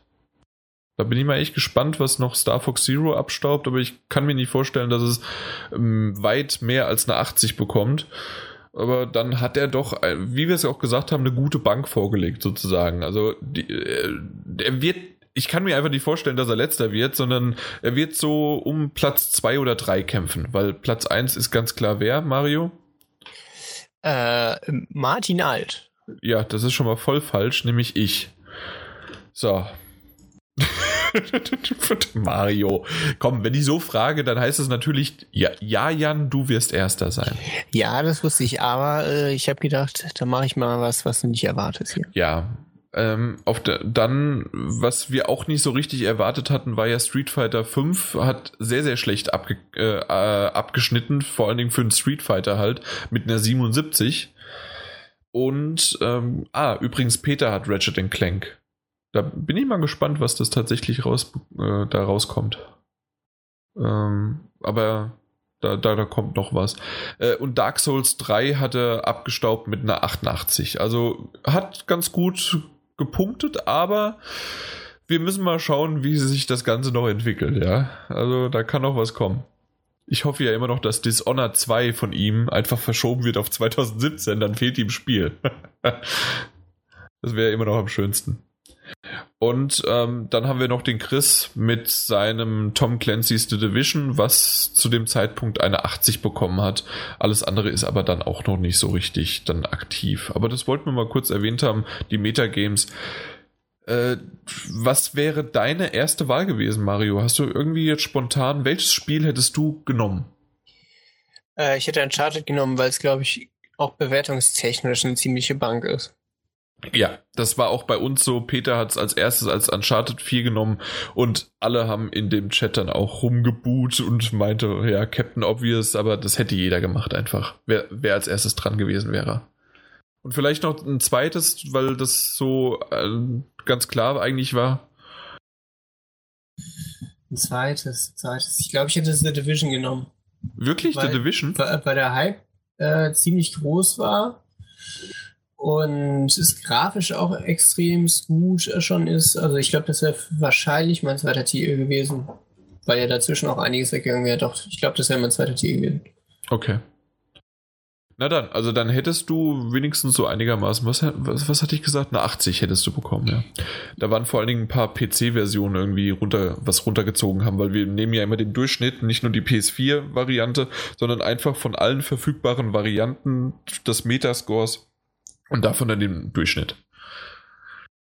So, äh, da haben wir auch den Metascore für die Woche abge äh, abgehakt und ich bin wirklich gespannt, was der Martin Junior noch mit Star Fox Zero HD raushaut.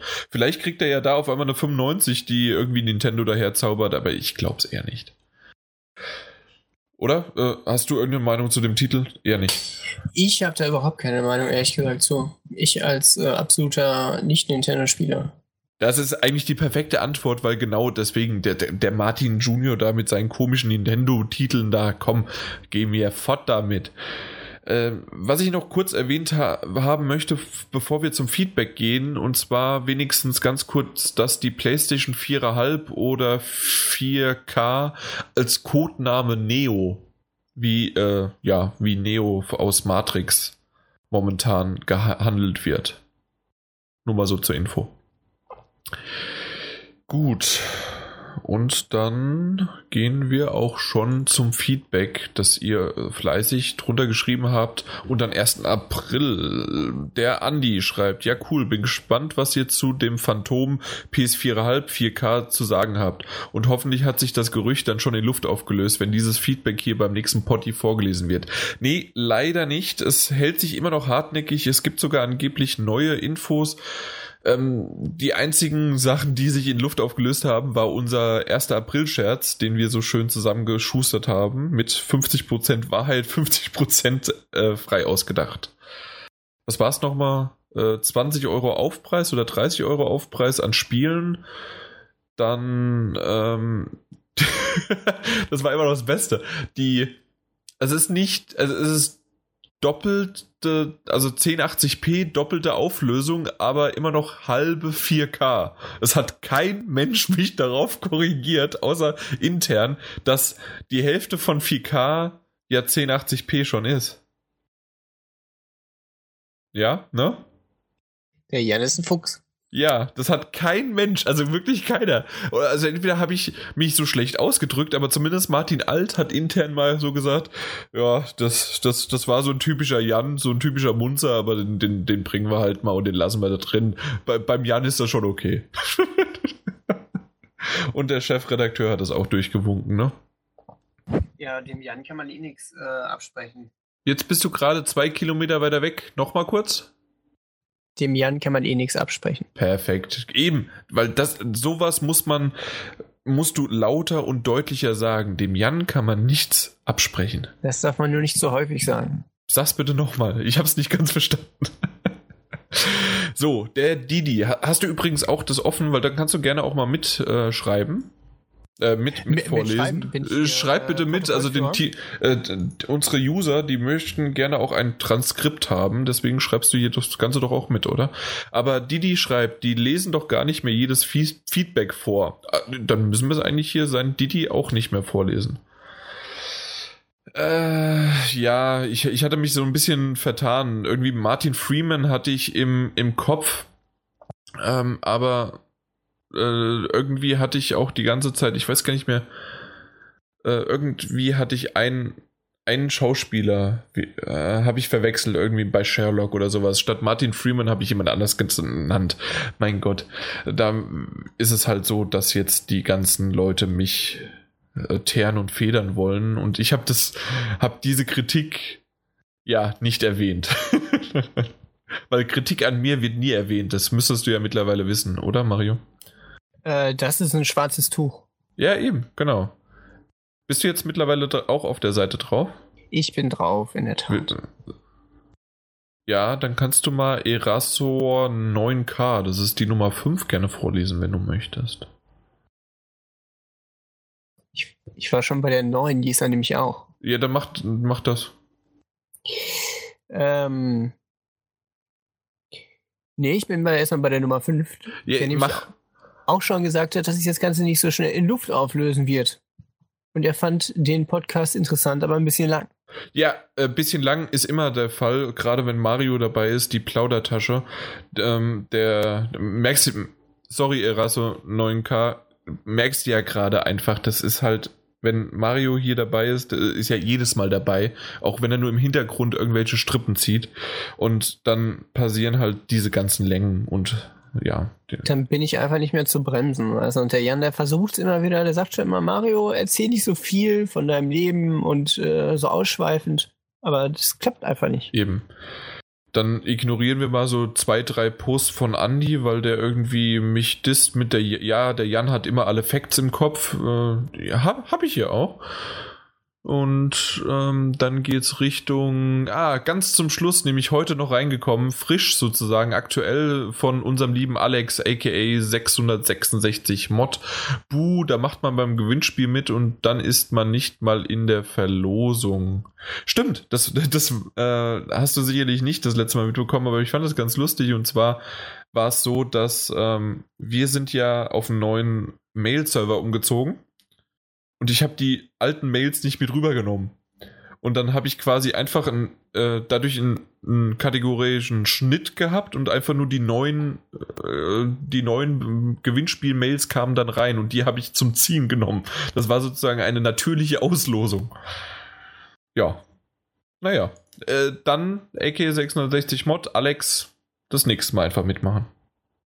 Aber eigentlich dachte ich eher, dass er jetzt, äh, dass er so frisch reinschreibt, dass er irgendwie, oh, wann kommt denn der nächste Podcast? Und das ist ja auch schon wieder so lange her. Aber nee, jetzt hat er mich so ein bisschen enttäuscht. Schade. Ist das dein größter Fan? Dein einziger? Nicht mein, sondern des, des Podcasts. Und es ist nicht der einzige, sondern es gibt schon so eine Handvoll, die uns hören. Ja, ja, aber ich meinte dein einziger Nein, persönlicher ich, Fan. Ich habe keine Fans und ich finde auch äh, das Wort Fan in meinem oder in unserem äh, in unserer Begrifflichkeit nicht. Äh, wir haben Zuhörer und wir haben dann äh, vielleicht Freunde oder Bekannte im Internet, die ab und zu mal Vielschreiber sind oder sowas, aber alles andere, äh, das, da fühle ich mich immer unwohl. Sowas zu nennen. Ja. Apropos unwohl, gehen wir doch mal zu etwas wohligerem außer der Feedback-Ecke und zwar nämlich gehen wir zu, was hast du zuletzt gespielt? Und kannst du gerne anfangen, Mario? Äh, das Spiel, was ich äh, auch als zweites bei Metascore ausgewählt hätte, ähm, The Division. Ah, ich habe okay. jetzt schon äh, ein wenig was an Spielzeit reingebuttert. Und äh, auch wenn es hier und da mal ein paar Glitches gibt, die andere Leute irgendwie ausnutzen und jetzt da mit Superrüstung rumrennen, finde ich es eigentlich immer noch echt gut. Und gerade wenn man so als Vierergruppe rumrennt, hat es auch eine echt gute Langzeitmotivation, macht Spaß. Ja, hört sich doch gut an. Äh, gibt ja auch genügend, die immer noch Division spielen und auch äh, sehr begeistert davon sind. Es gibt auch einige Kritiker, aber ist ja, ist ja normal und ist ja auch okay so. Genau. Und wie sieht es bei dir aus? Ich habe noch Vice City weitergespielt. Ich komme immer noch nicht darum, die letzte Mission, also GTA Vice City, die letzte Mission äh, zu beenden. Ich sterbe jedes Mal. Ich komme immer ein Stückchen weiter näher und jetzt mittlerweile komme ich aber an einen Punkt, wo ich nicht mehr weiter komme innerhalb dieser Endmission und ich sterbe immer an derselben Stelle. Ich kriege es einfach nicht hin. Ich habe mir auch schon Videos angeschaut. Ich weiß nicht, wie diese Leute das hinbekommen. Leider. Äh, weil ich Vice City doch gerne eigentlich beenden wollte. Platin definitiv nicht. Ist sowas zum Beispiel, also ich fahre jetzt nicht durch die ganze Gegend und werde mir obwohl vielleicht irgendwann mal, aber die ganzen Päckchen halt einsammeln, die 100 und so weiter, die versteckt sind. Äh, aber die Story wollte ich eigentlich schon beenden. Ja. Hast du sonst noch was oder also war ich das muss auch zugeben, dass Vice City echt mein Lieblings-GTA war. Nicht nur war, immer noch ist, vor allen Dingen, wenn du es jetzt auf der PS4 spielen kannst, dann, also wenn es das wirklich bei dir war, kaufst du dir für die PS4. Es ist immer noch toll, spielst, es macht Spaß. Schon alleine für den Soundtrack wahrscheinlich. Ja, du hast immer noch, wenn du, wenn du es von früher noch kennst, äh, hast du immer noch dieselben Radiosender und du weißt genau, oh, ja, Wave 103 oder The Flash oder ähm, ähm, Emotion, die, die Radiosender und ach, das ist, das ist echt toll. Und dann die, der Soundtrack dazu und die Radiosprecher, die im Hintergrund zwar dann doch nach einer gewissen Zeit sich immer wieder wiederholen und dasselbe sagen, aber der Ramores, Ramirez, irgendein spanischer Name, ich weiß nicht, äh, nee, Fernando heißt der genau, der Radiosprecher. Fernando äh, äh, hat dann irgendwie Gefühle bei dem Song und ach und Liebe und hat dann, also richtig tolle Radiogespräche. All dann das schon. Und natürlich auch die, äh, die, die Welt. Ich kenne sie auswendig. Also vor allen Dingen die eine Hälfte, äh, die eine Hälfte der Insel sozusagen. Genau, das war auch das einzige GTA, bei dem ich, glaube ich, die Insel in- und auswendig kannte und von einem Ort zum anderen kam, ohne mich tausendmal zu verfahren. Ja, also das, das hat funktioniert. Äh, realistisch gesehen ist natürlich auch so, dass es nach Vice City mit jedem Mal größer geworden ist. Natürlich auch San Andreas ist größer geworden. Von GTA 4 wollen wir gar nicht reden, auch wenn es äh, von der Größe her gut war, aber das Spiel selbst fand ich nicht gut und Fünfer, der Fünfer hat es natürlich nochmal übertrieben. Aber ja, es, die, wie es aufgebaut ist und wie das Ganze, diese, die, die Jumps und alles Mögliche mit dem Auto und mit dem, mit dem Motorrad, mit der Sanchez und ah, das ist einfach. Das sind echt Erinnerungen, die ich einfach jetzt vor kurzem erst wieder nochmal komplett neu aufgelebt habe. Jetzt habe ich doch länger darüber gesprochen, weil du mich kurz getriggert hast, äh, als ich eigentlich wollte. Aber das war, fand ich schön. Nochmal, weil genau das ist es einfach. Vice City ist wirklich in Anführungszeichen Kindheit, obwohl man es ja in der Kindheit gar nicht spielen durfte. Aber äh, man hat es gemacht, die PlayStation 2 auf äh, Englisch auf US gestellt, damit, damit man dann auch Blut äh, sieht und dass man die. Also sowas habe ich ja nicht gemacht. Nein, hast du nicht. Also du kanntest es also nicht, dass man in der deutschen Variante hat man den egal wohin geschossen. War es dann so, dass die äh, Gliedmaß, also die Gliedmaßen waren dran und der ist einfach nur umgefallen und man konnte auch nicht den Kopf äh, abschießen. Äh, und in dem Fall war es dann halt, wenn du äh, die PlayStation auf Englisch gestellt hast, auf Am Amerika, auf US, dann äh, konntest du Gliedmaßen abschießen, das Bein oder halt auch den Kopf. Das war ganz wichtig damals, als um cool zu sein. Ja, das war äh, wichtiger als alles andere. Ja, eben. So war meine Kindheit. Jetzt wisst ihr, was bei mir falsch gelaufen ist. Liebe 12-, 13-Jährige, die tatsächlich vielleicht irgendwie uns hören. Ich, ich weiß gar nicht, ob so junge uns hören. Habe ich bisher noch nie äh, mitbekommen zumindest. Ihr macht es draußen natürlich nicht, weil momentan ist die Vice City-Variante, äh, obwohl, das weiß ich gar nicht, weil ich meine PS4 einfach auf Englisch gestellt habe. Vielleicht sollte ich die mal auf Deutsch stellen. Vielleicht gibt es dann auch wirklich die deutsche Variante. Das wäre irgendwie ein lustiges Feature. Das weiß ich gerade nicht. M müsste ich, das, das recherchiere ich mal fürs nächste Mal und vergesse es dann aber äh, zu erwähnen. Was ich aber noch erwähnen möchte, ist, dass ich auch noch Tales of the Borderlands ähm, angefangen habe, noch nicht zu Ende gespielt habe, aber bin jetzt, glaube ich, bei der dritten Episode gegen Ende ungefähr oder vierte Anfang, ich bin mir gerade nicht mehr ganz sicher. Sehr, sehr schön. Ähm, Borderlands nie wirklich äh, das Spiel gespielt, aber ich mag den Humor und ich finde den Borderlands Humor auch jetzt in dem Telltale-Spiel macht einfach Spaß. Also, ja, passt. Gut. Ich muss zugeben, ich konnte mir das zu Anfang, also ich habe es noch nicht richtig gespielt, aber nur gesehen, äh, nicht richtig als Telltale-Game vorstellen. Ich konnte mir auch Minecraft nicht als Telltale-Game vorstellen und ich finde es äh, immer noch gut. Äh, siehe und höre letzten Podcast. Genauso auch Game of Thrones. Also ich finde, bisher gab es in der mh, jüngeren Geschichte von Telltale keine schlechten Telltale-Spiele, außer wenn man das, dass, dass man einfach dieser Schema F, diese Schablone, die da drüber gelegt wird, ähm, genauso wie bei Ubisoft-Spielen, dass es halt die Schablone von Open World, äh, so Open World-Schablone von Ubisoft-Titeln einfach drüber gelegt wird. So ist es halt bei Telltale auch. Auch bei äh, Walking Dead Michonne ist es ähnlich. Also das, es gibt Nuancen, die unterschiedlich sind, gerade auch natürlich von der Grafik, von der, äh, vom, vom Design her. Aber vom, vom Gameplay und wie das Ganze aufgebaut ist, ist das Ganze halt tatsächlich eins zu eins übertragbar. Und da muss man halt einfach wissen, mag man das, mag man die Geschichte, kommt man damit zurecht? Und wenn das aber alles passt, dann weiß man auch, dass das äh, gut klappt und dass man damit seine, was sind das immer so, ein bis zwei Stunden pro Episode, also acht bis zehn Stunden Spaß haben kann.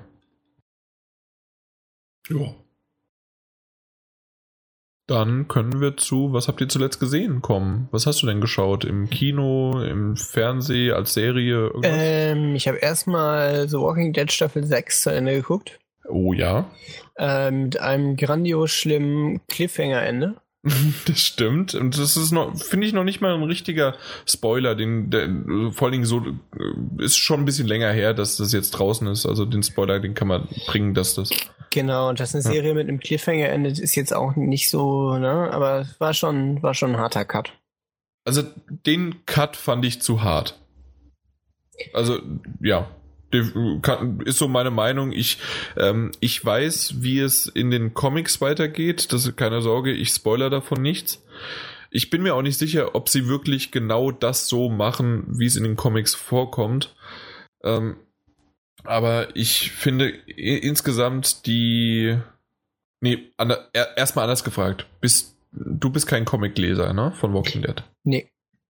Wie findest du, und auch das glaube ich, ist kein großer Spoiler, das ba baut alles ja da darauf hin. Wie findest du Nigen? Der Nigen ist der neue. ne? genau, ja. Ähm, ich fand ihn nicht so einfluss, also nicht so, ja, so mega bösewichtsmäßig wie äh, andere. Also da fand ich den, ich komme nicht auf den Namen, den Typen mit der Augenklappe.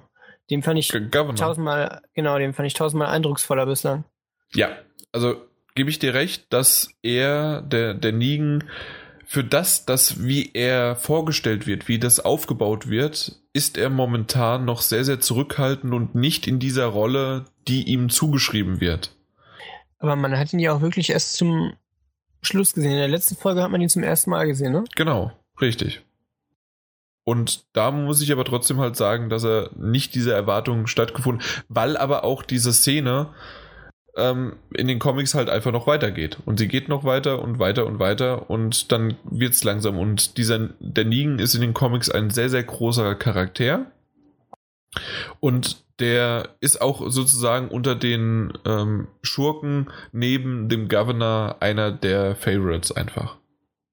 Und, und der hoffentlich, und ich gehe mal davon aus, dass die das hinkriegen in der, in der TV-Serie, äh, wird er noch so in Richtung äh, Comic-Vorlage gehen und dann passt das. Aber so wie er jetzt vorgestellt worden ist, ja, hat er mir, hätte er mir nicht gefallen, wenn ich nicht weiß, was da noch kommen wird.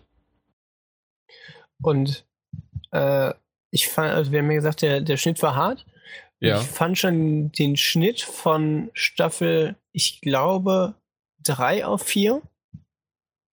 Da war auch schon mal irgendwann ein sehr harter Cut zwischen den Staffeln. Ja. Und den jetzt finde ich noch schlimmer. Ja, also das finde ich auch tatsächlich, dass es der härteste ist. Ich kann mich gerade nicht an den anderen erinnern, aber da würde ich jetzt auch nicht äh, großartig drüber jetzt äh, erklären, weil selbst die äh, haben vielleicht der eine oder andere noch nicht geschaut. Aber generell, wie es gab jetzt einige, die gesagt haben, oh ja, äh, Walking Dead langsam sechste Staffel, es reicht. Äh, reicht's bei dir oder kann es noch weitergehen? Äh, für mich kann es noch weitergehen. Ich muss zugeben, dass ich die sechste Staffel wieder richtig, richtig gut fand. Also zum, zum Ende hin hat sie nicht so richtig Fahrt aufgenommen. Aber ich fand die ersten Folgen alle super gut und ich hatte eher so in der in der vierten Staffel habe ich gedacht, oh, das ist jetzt, das dümpelt alles so sehr vor sich hin. Und die fünfte ja. ging dann schon wieder ein bisschen besser und die sechste fand ich jetzt wieder richtig gut. Bei mir war es eher die fünfte Staffel, die so ein bisschen äh, einen Hänger hatte. Die vierte war ja, glaube ich, immer noch im Gefängnis und Gefängnis ist einfach immer noch mein Lieblingsort. Oder was? Oder was? Nee. Oder was die dritte? Das, das, die vierte Staffel ist, glaube ich, die, wo sie den Bahngleisen folgen. Ist das da schon? Aber dann ist am Anfang zumindest noch ein bisschen was vom Gefängnis und ich mag das Gefängnis einfach. Genau, In den Comics vor allen Dingen. Ähm, ja, aber gut. Also ich bin gespannt. Also ich werde noch weiter gucken. Ähm, ich muss aber ganz ehrlich sagen, Fear the, Fear the Walking Dead, um vielleicht mal auf einen der Titel, die ich noch, äh, also äh, Serien, die ich geschaut habe, hat ja jetzt auch dann begonnen. Äh, Gerade die zweite Folge ist dann gestern rausgekommen. Kommt ja jede Woche einmal auf, äh, über Amazon Prime raus. Aber die zweite Staffel füge ich mir hinzu, ne? Die zweite Staffel hatte ich hoffentlich am Anfang gesagt. Jetzt war es aber gestern die zweite Folge der zweiten Staffel. Also, aber genau, du hast recht, dass es die zweite Staffel ist. Und ich fand die erste noch, sie hatte Potenzial. Momentan finde ich die zweite Staffel relativ belanglos. Ich weiß nicht, ob du es guckst. Ich habe noch überhaupt keine Folge davon gesehen. Okay. Also äh, über Amazon Prime, ich weiß nicht, ich äh, ja, Amazon Prime habe ich alleine wegen des Versands und da konnte ich mir dann halt auch das anschauen. Genau so habe ich es auch, aber ich habe noch nie, äh, keinen Blick drauf geworfen. Da steht erstmal noch einiges anderes für mich an. Okay. Ja, gibt's ja auch. Was zum Beispiel? Ähm, House of Cards, die vierte Staffel. Oh ja. Das ist so das, was ich dann als nächstes in Angriff nehmen werde. Ähm, ich habe auch Daredevil noch nicht richtig weit geguckt. Die erste oder die zweite jetzt die neue? Die, erste. Die erste Staffel habe ich nur zur Hälfte geguckt gehabt. Mhm. Auch wenn ich vieles Gutes gehört habe, ist der Funke noch nicht so richtig übergeschwommen. Was? Okay. Doch, der Staffel 1 super. Staffel 2 kann ich noch nicht beurteilen, weil ich nur die erste Folge gesehen habe. Ja. Hm. Aber wie weit bist du jetzt? Wo, warum? Ähm, ich ich habe es nur zwischendurch mal geschaut gehabt, jetzt halt auch schon wieder länger nicht, weil es mich nicht so richtig gefesselt hat, aber ich muss irgendwo so Hälfte, kurz vor der Hälfte, also er hat seinen richtigen Anzug auch noch nicht, ich weiß auch nicht, wann das kommt. Oder ob es überhaupt kommt? Ich glaube, ich habe es mal irgendwo in einem Vorschaubild gesehen. Kann ja alles geteasert sein und schon für, nix, äh, für Staffel 4 oder so, ja. genau, vielleicht kommt es auch gar nicht. Das weiß ich natürlich nicht für alle, die hier zuhören. Genau. Gut, ansonsten äh, noch was? Ansonsten habe ich mir zuletzt nochmal Birdman angeguckt. Ja, nochmal. Nochmal, genau, aber äh, mehr so aus universitären Gründen, weil ich den Film nochmal analysieren muss. Einfach weil ich ihn beim ersten Schauen schon so, so genial fand, einfach von der Schnitttechnik her. Das stimmt, ja.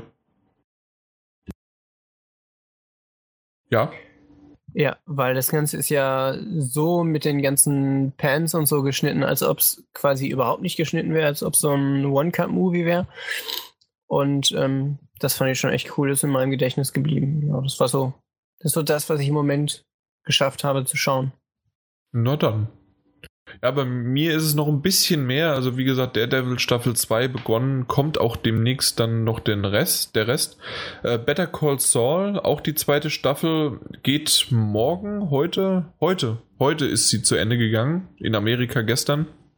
Äh, Habe ich noch nicht das Staffelfinale gesehen, aber ich fand tatsächlich die zweite Staffel von Better Call Saul wesentlich besser als die erste. Sie hatte Potenzial, aber hatte mich eher durch die ganzen ja, um, eher, so wie du es auch gerade bei Birdman gesagt hast, dass es eher um die Einstellung ging und wie das Ganze gedreht worden ist und ganze, äh, ein paar Dialoge waren schon ganz gut, aber es hatte noch hinten und vorne ein bisschen gehapert, aber die zweite Staffel fand ich um Welten besser. Äh, umgekehrt ist es bei mir in dem Fall jetzt bei Unbreakable Kimmy Schmidt. Ich weiß nicht, ob dir das was sagt. Kenne ich vom Namen, soll richtig gut sein, habe ich in den Rezensionen gelesen. Genau, Staffel 1 fand ich auch sehr, sehr gut. Staffel 2 bin ich jetzt bei der siebten, achten Folge, ist ja eine Netflix-Serie. Ähm, finde ich leider irgendwie nicht mehr ganz so gut. Sehr, sehr viel Gesang dabei, so Broadway-mäßig, Musical-mäßig, was mich normalerweise bei einer Folge mal nicht stören würde, aber das hat doch ein bisschen extrem Überhand genommen, zumindest gefühlt und auch die der Bezug, was eigentlich da passiert ist. In der ersten Staffel, wird ja eigentlich alles erklärt und das möchte ich gar nicht so viel verraten, sondern das wird schnell innerhalb von der ersten Folge ähm, gezeigt und dann auch immer mal wieder Bezug darauf genommen. In der zweiten Staffel wird zwar auch Bezug drauf genommen, aber irgendwie entweder gefühlt randommäßig oder nicht so stark und so schön, wie es halt vorher mal war. Deswegen, Marco, ich, ich werde sie zu Ende gucken und auch abwarten, aber momentan irgendwie gefühlt, naja. Dafür ist Lucifer, ähm, da hatte ich auch schon mal erwähnt, ähm, habe ich eine Zeit lang liegen gelassen und jetzt äh, fünf, sechs Folgen auf einmal geguckt und bin jetzt aktuell bei Folge 11, 12 ist aktuell, weiß ich gerade gar nicht. Was haben wir da? 12, Episode 12, Lucifer. Ähm, kurz erklärt, der Teufel kommt auf die Erde in menschlicher Gestalt, so ein bisschen metrosexueller Gestalt eines Mannes und äh, nimmt einfach von der Hölle Urlaub. Und dann äh, ist so ein bisschen CSI-mäßig, äh, befreundet er sich und turtelt so ein bisschen mit einer äh, hübschen äh, Polizistin rum, so ein, äh, wie, wie, heißt das? Also CSI, also die halt Mordfälle aufklärt, also nicht nur Polizisten, sondern halt Detective ist es in, in Amerika. Und ähm, sie ist aber gegen ihn ja, ähm, wie, wie, nennt man das, wenn man, äh, resistent, genau. Sie ist gegen ihn resistent, alle anderen verfallen ihm immer, aber ihm nicht und deswegen ist dieses Zusammenspiel echt ganz lustig und es wird immer besser. Und Was an, noch? Achso, hm? ja, ja, ja, bitte. Nee, erzähl erst nee, ich, ich habe hier noch vier Stücke auf der Liste, dann mach du weiter. Okay. Ähm, was ich ähm, zwischendurch geguckt habe, was ja mittlerweile auch praktisch ist bei Amazon Prime Video, ich glaube, hier sollst du schneiden. Ähm, was ich zwischendurch geguckt habe, was auch ähm, super praktisch ist bei Amazon Prime Video, dass man sich ähm, ja alles mittlerweile runterladen kann aufs Tablet und dann ähm, offline schauen kann. Genau. Und ähm, da habe ich mir mal Bosch runtergeladen. Mhm. Ähm, so eine, ich sag mal, Detektiv-CSI-Serie. Und ähm, hat mir eigentlich gefallen. Also ist bislang nichts super tiefgründiges, aber ist was, äh, was man ganz gut gucken kann. Okay. Nee, Bosch ist bei mir noch vorbeigekommen. Das sind ja diese ganzen Amazon Original Series. Genau. G genauso auch, ähm, wie, wie, nannte sich das irgendwie der letzte, der letzte Page? Night, Night Page, Night, irgendwie sowas. Wie hieß denn das? Sagt mir leider gerade gar nichts. Äh, Night, also Mana Night Manager, so heißt er. Ist eine ähm, sechsteilige Episode und danach ist er auch vorbei die Staffel. Okay, mir wäre jetzt nur The Man in the High Castle noch eingefallen. Nee, The Nightman. Ja, aber genau das ist es halt. Das sind so einige äh, Original Series, äh, die auf die Amazon Wert liegt, äh, legt und ähm, die sind alle sehr, sehr gut von, von der Qualität her, nur gefühlt sind sie irgendwie nicht mein Genre. Ich weiß nicht warum. Also. Ich habe auch das Gefühl, dass sie meist nicht so richtig deep sind. Also jetzt ja. bei Bosch, das kann man, kann man sich gut angucken, ist Action, aber ist jetzt nichts, wo man irgendwie so ins Grübeln kommt oder okay, irgendwas ja. Tiefsinniges wäre. Worüber man e eventuell ins Grübeln hätte kommen können, wäre nämlich, ähm, wie nennt sich das dann, 11, 22, 63, aber eigentlich ist es der 22.11.1963. Das ist eine acht-episodige ähm, Serie mit James Franco. Und ähm, durch einen Zufall, wie auch immer, will ich gar nicht so viel beschreiben, warum das passiert, kann er in die Zeit zurückreisen äh, ins Jahr 1960 und er bekommt von einem äh, Freund von ihm, der ihm quasi zeigt, wie das diese Zeitreise funktioniert, den Auftrag, den Mord von JFK, also von John F. Kennedy, zu verhindern. Hört sich an sich echt cool an, vor allen Dingen mit dem Hintergrund basiert auf dem äh, Buch von Stephen King. Und ähm, der Executive Producer ist J.J. Äh, Abrams. Genau, also, die, die Werbung habe ich gesehen im Fernsehen und ich fand sie auch echt ansprechend. Genau. Und das war auch von, vom Blick her so halt 60er Jahre, dieses bunte Pop-up, Rock'n'Roll schon artige, äh, der Stil, das, das war alles sehr, sehr schön der, ähm, die ersten Episoden haben sich auch um JFK gedreht. Dann geht's äh, deswegen kurz, äh, deswegen habe ich extra betont 1960. Er kommt nämlich 1960 an, das heißt also drei Jahre zuvor muss in dieser Zeit äh, überleben und muss halt auch dort diese drei Jahre überbrücken. Und das funktioniert ganz gut. Äh, es gibt mal so auch Abwege und die, die Story verliert sich ein bisschen mal in, in einer Episode, die aber trotzdem ganz gut geworden ist, ähm, um einen sozusagen Nebenstory-Plot, um dann aber irgendwann wieder zu JFK zurückzukommen. Ich finde nur tatsächlich bis zum Ende hat das ganz gut funktioniert. Ich fand nur das Ende nicht so gut. Ähm, es war okay, aber es hat sich irgendwie nicht so richtig befriedigend angefühlt. Und das, damit hatte ich leider ein kleines Problem. Der Weg dorthin war super, nur das Ziel war, ja, okay. Und das war ein bisschen schade. Also, wie gesagt, ich habe hier nur Guides davon gesehen. Und mein erster Gedanke war, boah, dass man heutzutage eine Serie produziert, in der man möglicherweise sich fragt, wie kommt man über Staffel 1 hinaus? Weil ich, der keine Ahnung bislang davon hat, denkt sich, okay, Staffelfinale Teil 1, da wird ja. er den vielleicht retten, aber wie will man dann weiter fortgehen? Tatsächlich ist, ähm, musst du ein bisschen weg davon gehen. Genauso ist es auch bei The Night Manager oder bei, was war es denn noch, was ich dem zuletzt gesehen habe? Äh, ne, das wurde mir, glaube ich, vom Peter äh, empfohlen. Oh, ähm, ging um ein Kind, das entführt worden ist. Eine Serie bedeutet nicht immer, dass es, auch wenn am Anfang Staffel 1 dahinter steht, weil es einfach wir gewohnt sind, eine Serie kann mehrere Staffeln haben. Das ist ja auch bei äh, Fargo, genau, bei, ist es genauso. Es kam eine zweite Staffel, auch bei True Detective oder auch bei äh, American Horror Story, aber die sind an sich innerhalb ihrer Staffel sind das abgeschlossene Geschichten. Das heißt, äh, bei, gerade bei American Horror Story ist es so, äh, dass in der zweiten Staffel ist zwar äh, ähnliche kranke Charaktere oder sonst was, aber es sind andere Schauspieler. Es ähm, und es bedeutet einfach, dass es komplett äh, anders erzählt wird. Und dass äh, vielleicht manchmal Bezug auf Staffeln davor genommen werden können, aber muss es gar nicht. Und ich kann mir gut vorstellen, dass jetzt, äh, um zurückzukommen zu äh, 22.11.63, was aber halt in der amerikanischen Schreibweise 11.22 äh, 11.22.63 genannt wird, äh, kann ich mir vorstellen, dass es bei dieser einen Staffel bleibt und dann fertig ist.